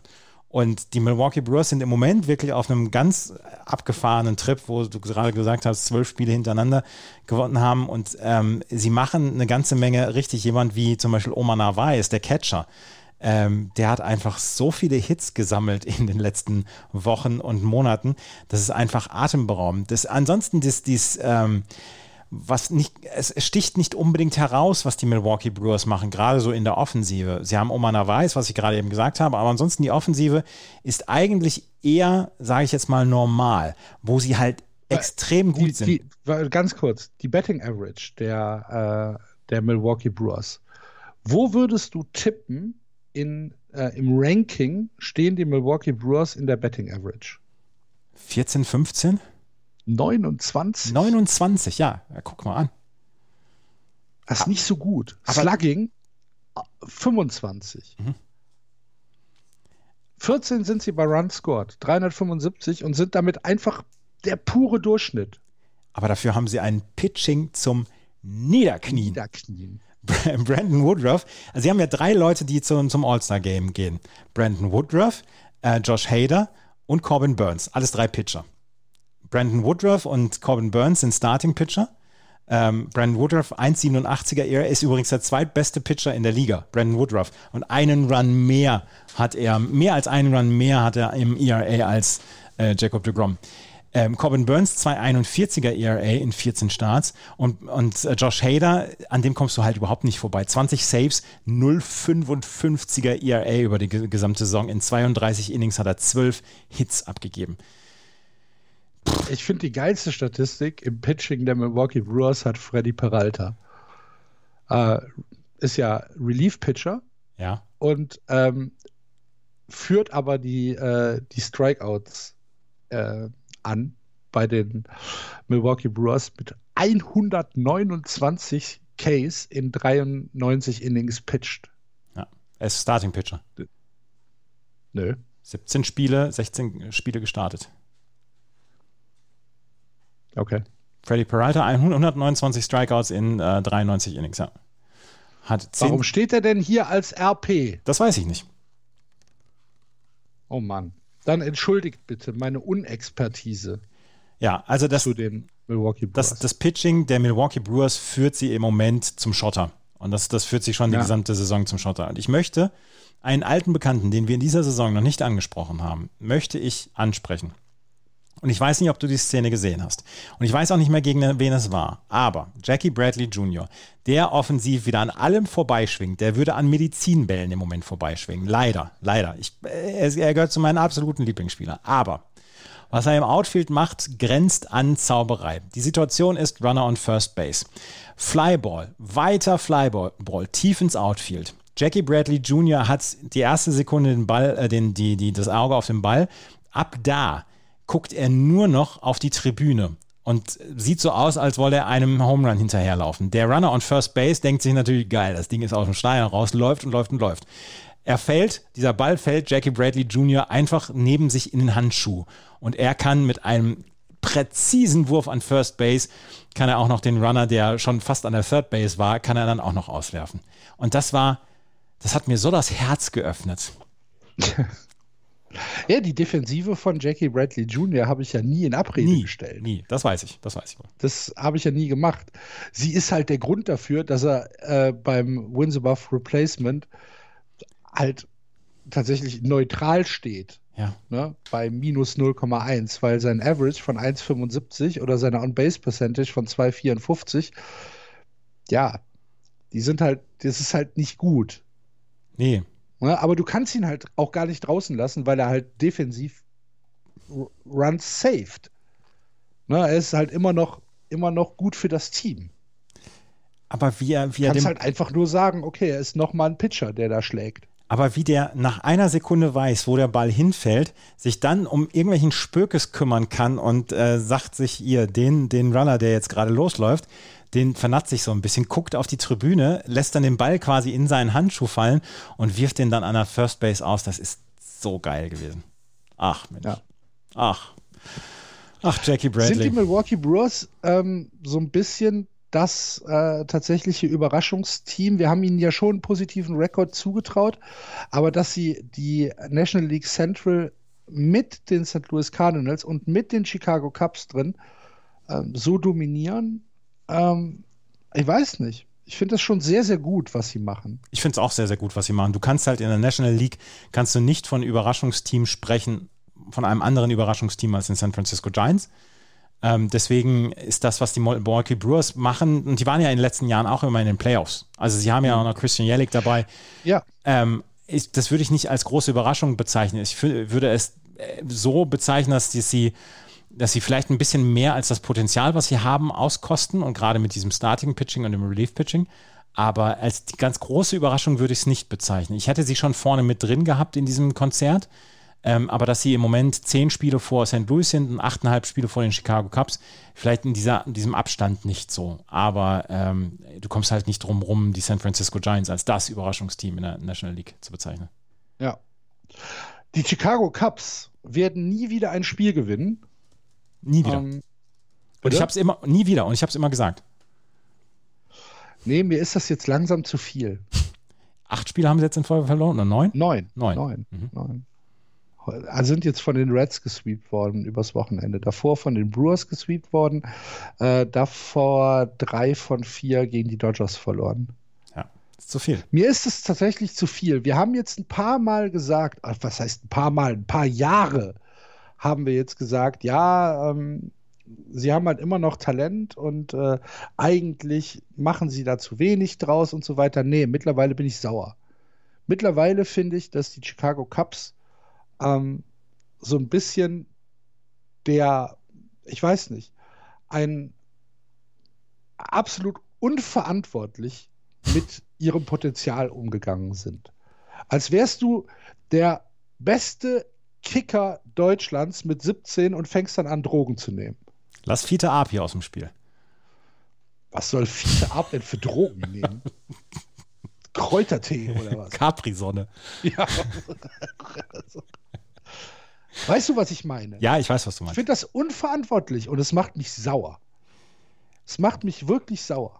War, äh, war 2016 ein Freak-Jahr und das, was wir danach gesehen haben, waren Eigentlich die normalen nicht. Ja, eigentlich nein, nicht. Nein, eigentlich nicht. Also, wie gesagt, das gesamte Talent, was die immer noch im Team haben. Es ist ja nicht so, dass wir hier über blinde Leute reden. Chris Bryant, Javier Baez, Tony Rizzo, äh, Wilson Contreras, Jock Peterson, Ian Happ, Jason Halbert. Äh, das äh, ist ja nicht so, dass du jetzt sagst, ah, davon will ich niemanden in der Mannschaft haben. Auf gar keinen Fall. So, dann hast du Kyle Hendricks äh, im, im, Pitching, Zach Davis, äh, Jake Arrieta, äh, äh Kimbrell, der die, der die Saves macht. Äh, und es kommt nichts dabei raus. Nichts, gar nichts. Es ist, als wenn du in der Abi-Klausur einfach nach zehn Minuten abgibst und sagst, Wiedersehen. Lass ich gehe jetzt auf den Bau und verdiene Geld. Lass mich aus dem Spiel. ich, wir, wir, sind ja am Anfang des Monats, können dann auf den letzten Monat zurückgucken. Und die äh, Offensivstatistiken der, äh, der Chicago Cubs sind gruselig. Chris Bryant, 79 At-Bats, hatte im Juni neun Hits. Neun. Neun. Ein Double, drei Home Runs. Javier Baez hatte in 83 At-Bats 13 Hits. Ian Happ hatte in 68 70 Mal vorbeigeschlagen. Ja. Alter. Ian Happ hatte in 68 At-Bats 9 Hits. Das ist gruselig. Und dann hatten sie aber noch einen kombinierten No-Hitter gegen die Dodgers. Ja, klar. Ne? Weil es ja so schön ist. Ja, genau. Herzlichen Glückwunsch. Ja. Freut euch. Also die Chicago Cubs. Das macht mich wirklich sauer. Ich finde das, ich finde das, wenn ich Chicago, also wenn ich Wrigley Field äh, faithful wäre, würde ich langsam anfangen, Efeu zu hassen. Wirklich. Was soll das? und, und Tribünen auf irgendwelchen Häuserdächern. Ja. ja also, ähm, wir haben es vor der Saison gesagt, ich habe vor der Saison, habe ich mich relativ weit aus dem Fenster gelehnt und habe gesagt, das ist nichts diese Saison. Und äh, wir haben ja auch Hörer gehabt, die gesagt haben, hier, guck doch mal hin und so. Da hatten sie zwischendurch eine gute Phase. Aber warum sagst du das denn, Andreas? Es muss ja irgendeinen Grund haben. Ja. Und die Mannschaft, die wir gerade eben vorgelesen haben, das ist immer noch eine Mannschaft mit einem Haufen Talent. Mhm. Welcher, welcher, welcher Grund ist denn dafür da, dass die so stinken? Ich kann es dir nicht sagen, ich weiß es nicht. Wie gesagt, und jetzt, jetzt frage ich mich, war 2016 ein absolutes Freak-Jahr? Und das glaube ich nicht, weil die Spieler, die damals dabei waren, hatten riesiges Talent. Und die Spieler haben heute noch Talent. Und ich, ich wehre mich dagegen, Chris Bryant in irgendeiner Weise Talent abzusprechen. Da wehre ich mich dagegen. Das darfst du auch nicht. Ich glaube, das darfst du auch nicht, wenn du, wenn du bei normalem Verstand bist. Aber sie kriegen es einfach nicht hin, ihre Masse an Talent so zusammenzukriegen, dass daraus eine, eine Mannschaftsleistung über eine gesamte Saison wird. Und das machen sie seit 2017 nicht. Was muss geändert werden? Weiß ich nicht. Keine Ahnung. Keine Ahnung. Wirklich nicht. Vielleicht musst du das Team einfach mal komplett aufreißen. Und das tun sie ja. Ja. Schon. Ich, glaub, ich glaube tatsächlich, dass es das ist. Ich glaube, du musst hier einen Cut machen und musst sagen, okay, danke für die World Series. Wir probieren jetzt was Neues. Irgendwas stimmt hier nicht. Ja. Und wenn es wieder 88 Jahre dauert oder 84 Jahre. Nee, ich finde es halt einfach krass. Ja, es ist, es ist wirklich halt, krass. Es ist wirklich krass. Wir haben, wir haben 2016 von einer, von einer möglichen Dynasty gesprochen. Ja. Wir haben, wir waren im Prinzip wie Franz Beckenbauer 1990. ja. Und wenn jetzt noch die Minor-Liga dazukommt, ja. auf Jahre unschlagbar. Ja, ja. Und ich so. weiß noch, und ich weiß noch, und haben wir uns vertan. Äh, da möchte ich, da möchte ich auch nochmal auf die Vorschau 2016 zurück ähm, äh, schauen, wo ich damals gesagt habe, 105 Siege, sie werden die World Series gewinnen. Sie haben 103 Siege geholt und haben die World Series gewonnen. Das war einer meiner besseren Tipps, die ich hatte. Woher weißt du das denn noch? Ja, aber hör mal, das habe ich mir, das habe ich mir eingraviert steht im hier. Kalender, der ja, ja, genau, ne? steht im Kalender. ist auf dem T-Shirt gedruckt. Ja. ich sagte. Genau, ich sagte damals 2000, im April 2016 sagte ich. Na gut. Ja. Ähm, ich kann mich an diese Vorschau dann leider oder vielleicht sogar zum Glück nicht mehr erinnern. Du möchtest dich nicht mehr erinnern. Das nein, ich kann es tatsächlich nicht weiß nicht mehr, was ich dazu gesagt habe. Wahrscheinlich habe ich gelacht. Du hast mich ausgeschimpft damals und gesagt, hier, jetzt äh, sind die Cups dem Untergang geweiht. Und vielleicht ist es ja mit einem Jahr Verspätung dann gewesen, dass meine Prognose dafür gesorgt hat, dass die Chicago Cups dem Untergang Meinst du, das war ein, ein, ein Tease, der mit Verzögerung Ja, gekickt. vielleicht. Ach ja. Na gut. Sind die Cups, äh, wer ist denn schlechter, die Cups oder die Cardinals? Ich würde sagen, da ich ihnen mehr zugetraut habe vor der Saison, die Cardinals. Weil die Cardinals sind schon, wenn sie erfolgreich sind, sind sie, gehören sie nicht zu meinen Herzensteams. Und das ist nicht so das Team, was ich jetzt angucken wollen würde, wenn ich einen Abend Zeit habe. Aber jetzt, wo sie dann auch noch wirklich mediokren Baseball spielen und es nicht so richtig, nicht so richtig läuft und man sich eigentlich nur ähm, Nolan Arenado anschauen kann, ja, dann sind sie noch größere Enttäuschung. Also die St. Louis Cardinals muss man ja immer auf dem Divisionstitelzettel haben und das haben wir in diesem Jahr nicht. Sie sind zehn Spiele zurück hinter den Milwaukee Brewers. Ich glaube nicht, dass sie das in 80 Spielen aufholen werden. Und nee, für mich sind die St. Louis Cardinals die größere Enttäuschung. Na gut. Für mich sind es die Cubs was aber wahrscheinlich eher emotional aufgeladen ist. Als wären wir jemals emotional in diesem Podcast. Ja. Gut. Dann kommen wir doch auch noch zum Abschluss der dieswöchigen Just Baseball Rückblickwoche auf die wahrscheinlich aufregendste Division in der MLB zu sprechen, nämlich die National League West, die weiterhin angeführt wird von den San Francisco Giants. Ein halbes Spiel Vorsprung haben sie vor den LA Dodgers. 53 zu äh, 30 für die Giants, 53 zu 31 für die Dodgers, dahinter die Padres 50 36, das sind viereinhalb Spiele. Über die Rockies und die Diamondbacks legen wir jetzt einmal den Mantel des Schweigens, aber diese drei da an der Spitze, die Giants, die Dodgers, die Padres, das macht schon sehr viel Spaß, auch wenn Florian diese Woche in einem sehr, sehr dunklen Loch waren. Wenn wir äh, morgens auf die äh, Just Baseball WhatsApp-Gruppe äh, geblickt haben und dann gab es äh, Niederlagen gegen die Athletics und dann ein Zwei-Spiele-Sweep gegen die Dodgers und dann auch noch gegen die Diamondbacks. Uh, da war, da war äh, der Florian kurz davor, seinem Team abzuschwören. Ja, und ähm, jetzt haben sie allerdings wieder zwei Spiele in Folge gewonnen, sogar drei Spiele in Folge wow. gewonnen und jetzt gegen die, die, gegen die Diamondbacks und jetzt ist Florian wieder voll auf dem Hype-Train drauf. Und Wer soll uns noch schlagen? Genau, ich glaube, ich glaube, dass dieser, dass dieser Reality-Check für die San Francisco Giants letzte Woche gegen die LA Dodgers war, wo sie, es mhm. war nur eine kurze Serie, es waren zwei Spiele, aber die haben sie 2 zu 3 und 1 zu 3 verloren. Vorher ein Spiel gegen die Ace verloren mit 2 zu 3, gut, das das passiert immer mal wieder. Aber sie haben vorher, haben sie ja wirklich herausragenden Baseball gespielt. Aber diese Dodgers-Serie, das war vielleicht so ein bisschen der Reality-Check. Ja, die Dodgers sind noch hinten dran. Aber die Dodgers dann die gesamte Saison auf Distanz zu halten, es wird noch einige Serien gegen die Dodgers geben, das wird das ganz große, äh, das ganz große Ziel beziehungsweise die ganz große Aufgabe sein. Wir haben vom 19. bis zum 22. Juli werden wir eine Serie der Dodgers gegen die San Francisco Giants haben. Dann vom 27. bis zum 29. drei Spiele zu Hause gegen die Dodgers. Ich glaube, in diesem Juli wird sich eine ganze Menge für die, ähm, für die San Francisco Giants in die eine oder in die andere Richtung entscheiden. Sie sind jetzt gegen die Cardinals dabei, dann bei den Washington Nationals oder bei den Washington Nationals, nee, zu Hause gegen die Nationals, dann das All-Star Breaks, dann bei den Cardinals, bei den Dodgers, die Pirates, dann wieder die Dodgers und dann am Ende des Jul Julis dann gegen die Astros. Also Aber sie sind dennoch ähm, vergleichbar vom Überraschungspotenzial her wie in der American League die Boston Red Sox. Ne? Also ist, ja. Äh, wenn du wenn du Fan der Giants bist, hast du vor der Saison nicht damit gerechnet, dass du zum All-Star Break ein halbes Spiel vor den Dodgers liegst. Ja, nein, damit, damit konnte ja, niemand also, rechnen. Niemand. Und ich meine, die beiden Spiele, also das war jetzt gegen Trevor Bauer und Walker Bueller, ähm, die beide äh, hervorragend gepitcht haben.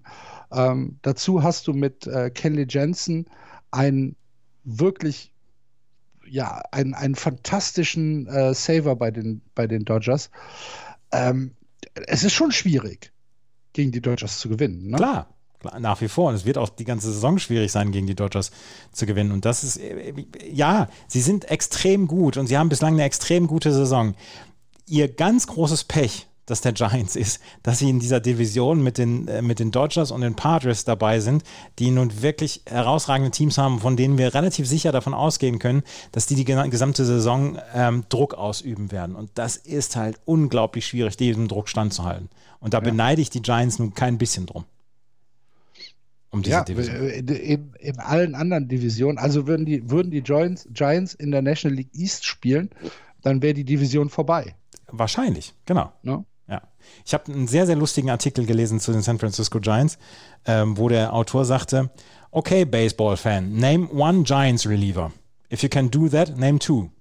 Very attuned baseball fans may have trouble getting to three. Und dann habe ich überlegt, bevor ich den Artikel weitergelesen habe, ja, wen kennst du denn von den, von den Relievern von den San Francisco Giants? Tyler Rogers ist mir ähm, in Erinnerung geblieben, natürlich, weil der ähm, Submarine-Pitcher ist. Lass mich, lass mich mal gerade überlegen. Ja bevor du, bevor du irgendwas weiter sagst. Ja. Also, jetzt muss ich tatsächlich mal überlegen. So. Boah. Mir ist noch ein Guzman, zweiter eingefallen. Guzman ist Starting, ne? Gosman ist Starting Pitcher, ja. Und zwar ein recht guter, ja. Und auch Johnny ah. Cueto ist Starting Pitcher, um den schon mal rauszunehmen. Verdammt. Ich habe, mir sind zwei eingefallen, zwei Reliever. Boah, mir fällt gerade. Uh, nee, so direkt. Tyler, Tyler Rogers, wie gesagt, der ist mir eingefallen. Ja, Moment, Moment. Ähm, ähm, wie heißt er? Der, der, der Closer. McGee? Ja, das ist der zweite, der mir eingefallen ist. Jake McGee. Das sind die zwei Namen, die mir eingefallen sind. Und dann kamen Dominic Leone, Conor Menes, José Alvarez, Zach Littell, Harlan Garcia, Sammy Long, Jimmy Sherfy, John Brabier, Caleb Berger. Das sind wahrscheinlich bei den Giants äh, oder bei den Giants-Fans und äh, gerade auch bei Florian werden, wird man sagen, wow, es ist äh, richtig stark und so, was die machen. Ähm, wenn du Baseball, wenn du die Giants nicht so verfolgst, wie du sie eigentlich verfolgen könntest, dann werden dir diese Namen vorher nichts gesagt haben und werden dir diese Namen dann auch jetzt nicht einfallen. Zwei Leute sind mir eingefallen. Tyler Rogers und Jake McGee, mehr nicht. Ähm, sie haben im Juni einen 1,99er ERA gehabt. Relief Pitching. 1,81 Walks per 9 Innings. 0,45 Home Runs pro, per 9 Innings, 50,8% Groundball Rate. Und das ist eine Statistik, die wirklich überragend ist. Du willst in diesen modernen Zeiten mit, ähm, mit, mit Pitching oder mit, mit, mit Betting Angle und so, mit Launch Angle, willst du den Ball in die Luft bekommen. 50,8% Groundball Rate. Das ist so stark. Natürlich kann, das, kann der Ball immer noch das Infield verlassen und kann an dir vorbeigehen. Aber wenn du eine gute Defensive dann dazu hast, und wir haben schon darüber gesprochen, dass die Giants wirklich eine gute Defensive haben, dann, dann bist du auf einer richtig guten Position, Spiele zu gewinnen. Und das machen die Giants. Und das machen die Giants mit einem Roster, der voll ist mit Spielern, über die wir vor der Saison nicht gesprochen haben und mit denen, über die wir bislang in dieser Saison nicht gesprochen haben. Das ist stark. Es ist ja auch tatsächlich so, dass man das für die Offensive so weiterführen kann. Ne? Du kennst Brandon Crawford, du kennst Mike Stramsky, du kennst natürlich Buster Posey und William Flores, aber da sind ja auch noch andere Leute dabei. So, äh, wo, wo, wo, du sagst, okay, ähm, das sind, sind, ist eine Saison, die man so eventuell nicht ihm zugetraut hat. Mhm. Weiß ich nicht. Mauricio Dubon. Ja. Okay. Äh, wo, könnten Sie sich kurz vorstellen? Das sind, das sind auch die, die, die einen Spielerpass brauchen, um an der Security vorbeizukommen ja. in Giant Stadium. Ich spiele ja, ja, ja. Das sagen sie alle. Und ich bin der Kaiser von China.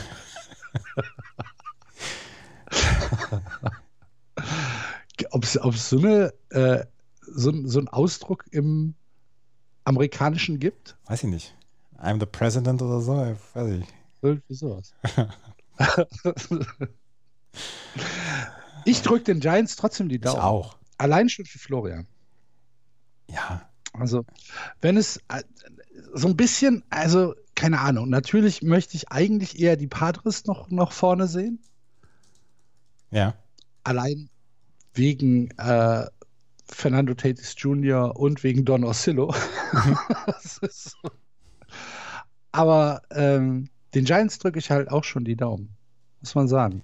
Ja, weil, ja, das ist das Team, was, was sich im Moment so ein bisschen wie die Gallier gegen die Padres und die ähm, Dodgers aufmuckt. Und wenn wir am Ende alle drei Teams in Playoffs haben, ist alles gut. Ja. Ist, also die Chance ist ja auch tatsächlich ja, nicht schlecht, ne, mhm. dass, das, äh, dass das passieren wird, weil wenn du dir anguckst, äh, die Wildcard-Plätze in der East und in der Central im Moment besetzt von den Braves und von den Cincinnati Reds, die sind halt alle schon sieben Spiele zurück. Ja. Ne, also die Braves sind, glaube ich, sogar neun schon zurück.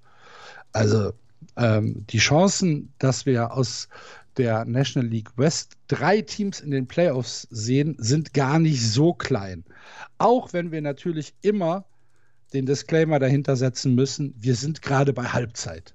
Mhm. Ja, es ist noch viel, viel Baseball zu spielen und äh, wir werden noch viel äh, zu analysieren und zu besprechen haben. Nächste Woche ist dann erstmal das äh, All-Star Break, wie gesagt, Montag und Dienstag. Davor nehmen wir aber nochmal auf und äh, dann haben wir eine kleine All-Star Pause, weil passiert ja dann nichts. Und ähm, ich glaube, das ist so der Plan für die nächsten zwei Wochen, ne? Ja. Denke ich auch. Dann noch eine Frage an dich, Andreas. Wie sieht es aktuell in der Baseball-Bundesliga aus?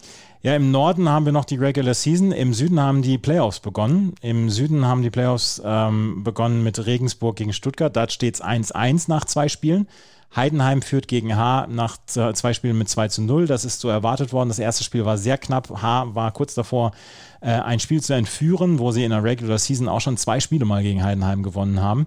Und im Norden ist es halt nach wie vor sehr, sehr zerpflückt, weil noch nicht alle Teams ähm, oder nicht alle Teams alle Spiele hinter sich haben. Die Bonn Capitals sind nach wie vor das stärkste Team im Norden, haben auch noch keine Niederlage geholt, dahinter Paderborn und Hamburg. Aber im Norden konnte man halt erst später beginnen, dadurch, dass äh, verschiedene Regularien waren, was, die, was das Training anging, was die Spiele anging. Deswegen sind wir dort noch in der Regular Season. Wie sieht das aus mit der deutschen Meisterschaft? Wartet dann der Süden auf den Sieger aus dem Norden? Ja, genau. Also wir okay. haben, wir haben jetzt ähm, Viertelfinale und Halbfinale gibt es im Süden äh, getrennt vom Norden und dann der Finalist wartet dann auf den Norden. Okay. Ja, hm auch ein bisschen unglücklich. Ne? Dieses Jahr ist es komplett unglücklich und dieses Jahr kannst du die Saison auch nicht als wirklich wettbewerbsfähig bezeichnen, weil ähm, der Süden hat eine komplette Saison gespielt, der Norden spielt irgendwie nur 14 oder 16 Spiele oder 14 Spiele, glaube ich. Und ähm, das ist, das ist wirklich doof. Ja. Ähm, eine Geschichte habe ich aus der Baseball-Bundesliga äh, mitbekommen diese Woche, denn zum ersten Mal haben die Cologne Cardinals äh, Nummern retired. Ähm, Spieler, die für die Cardinals gespielt haben und die ähm, leider verstorben sind, sind jetzt ähm, retired worden. Und äh, dazu gab es dann eine kleine Zeremonie im Circlewood Stadium, wo die Nummern äh, präsentiert worden sind. Ist eine schöne, eine schöne Geschichte ähm, aus der Baseball-Bundesliga. Ist dann natürlich nicht vergleichbar mit irgendeiner Retirement-Ceremony äh, aus den USA, aber trotzdem auch hier erinnert man sich an verdiente Spieler, die leider nicht mehr hier sind. Und ähm, ich glaube, damit sind wir für diese Woche durch. Ich hätte jetzt auch nichts mehr. Dann bedanken wir uns bei euch, äh, liebe Hörer, fürs Zuhören. Ich hoffe, ihr hattet wieder Spaß. Falls es Kommentare, Kritik, Anregungen oder Physik-Grundkurse gibt, meldet euch bei Twitter, bei Facebook oder bei den Kommentaren im Blog. Ansonsten hören wir uns nächste Woche wieder. Und bis dahin wünschen wir euch eine gute Zeit. Playball, macht's gut. Tschüss. Tschüss.